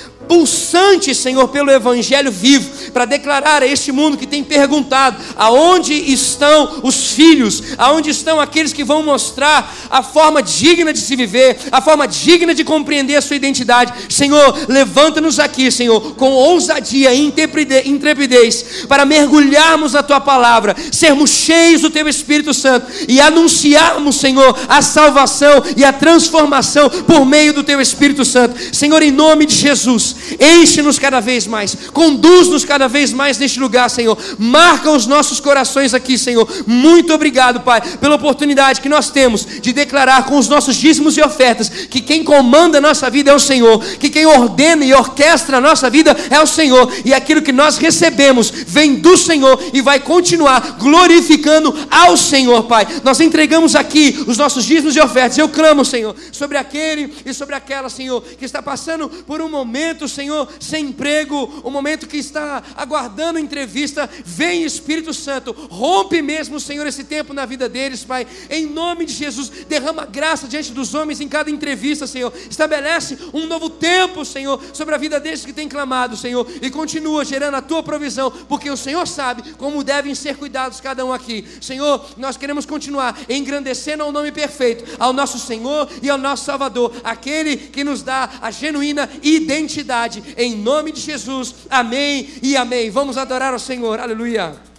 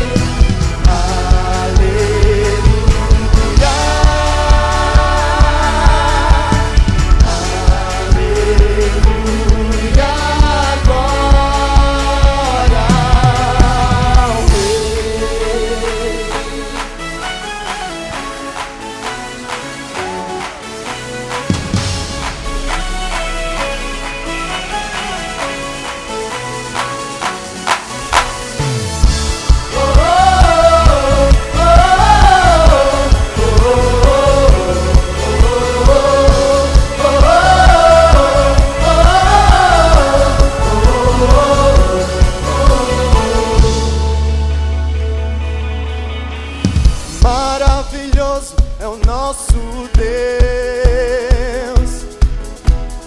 Nele a nossa confiança está.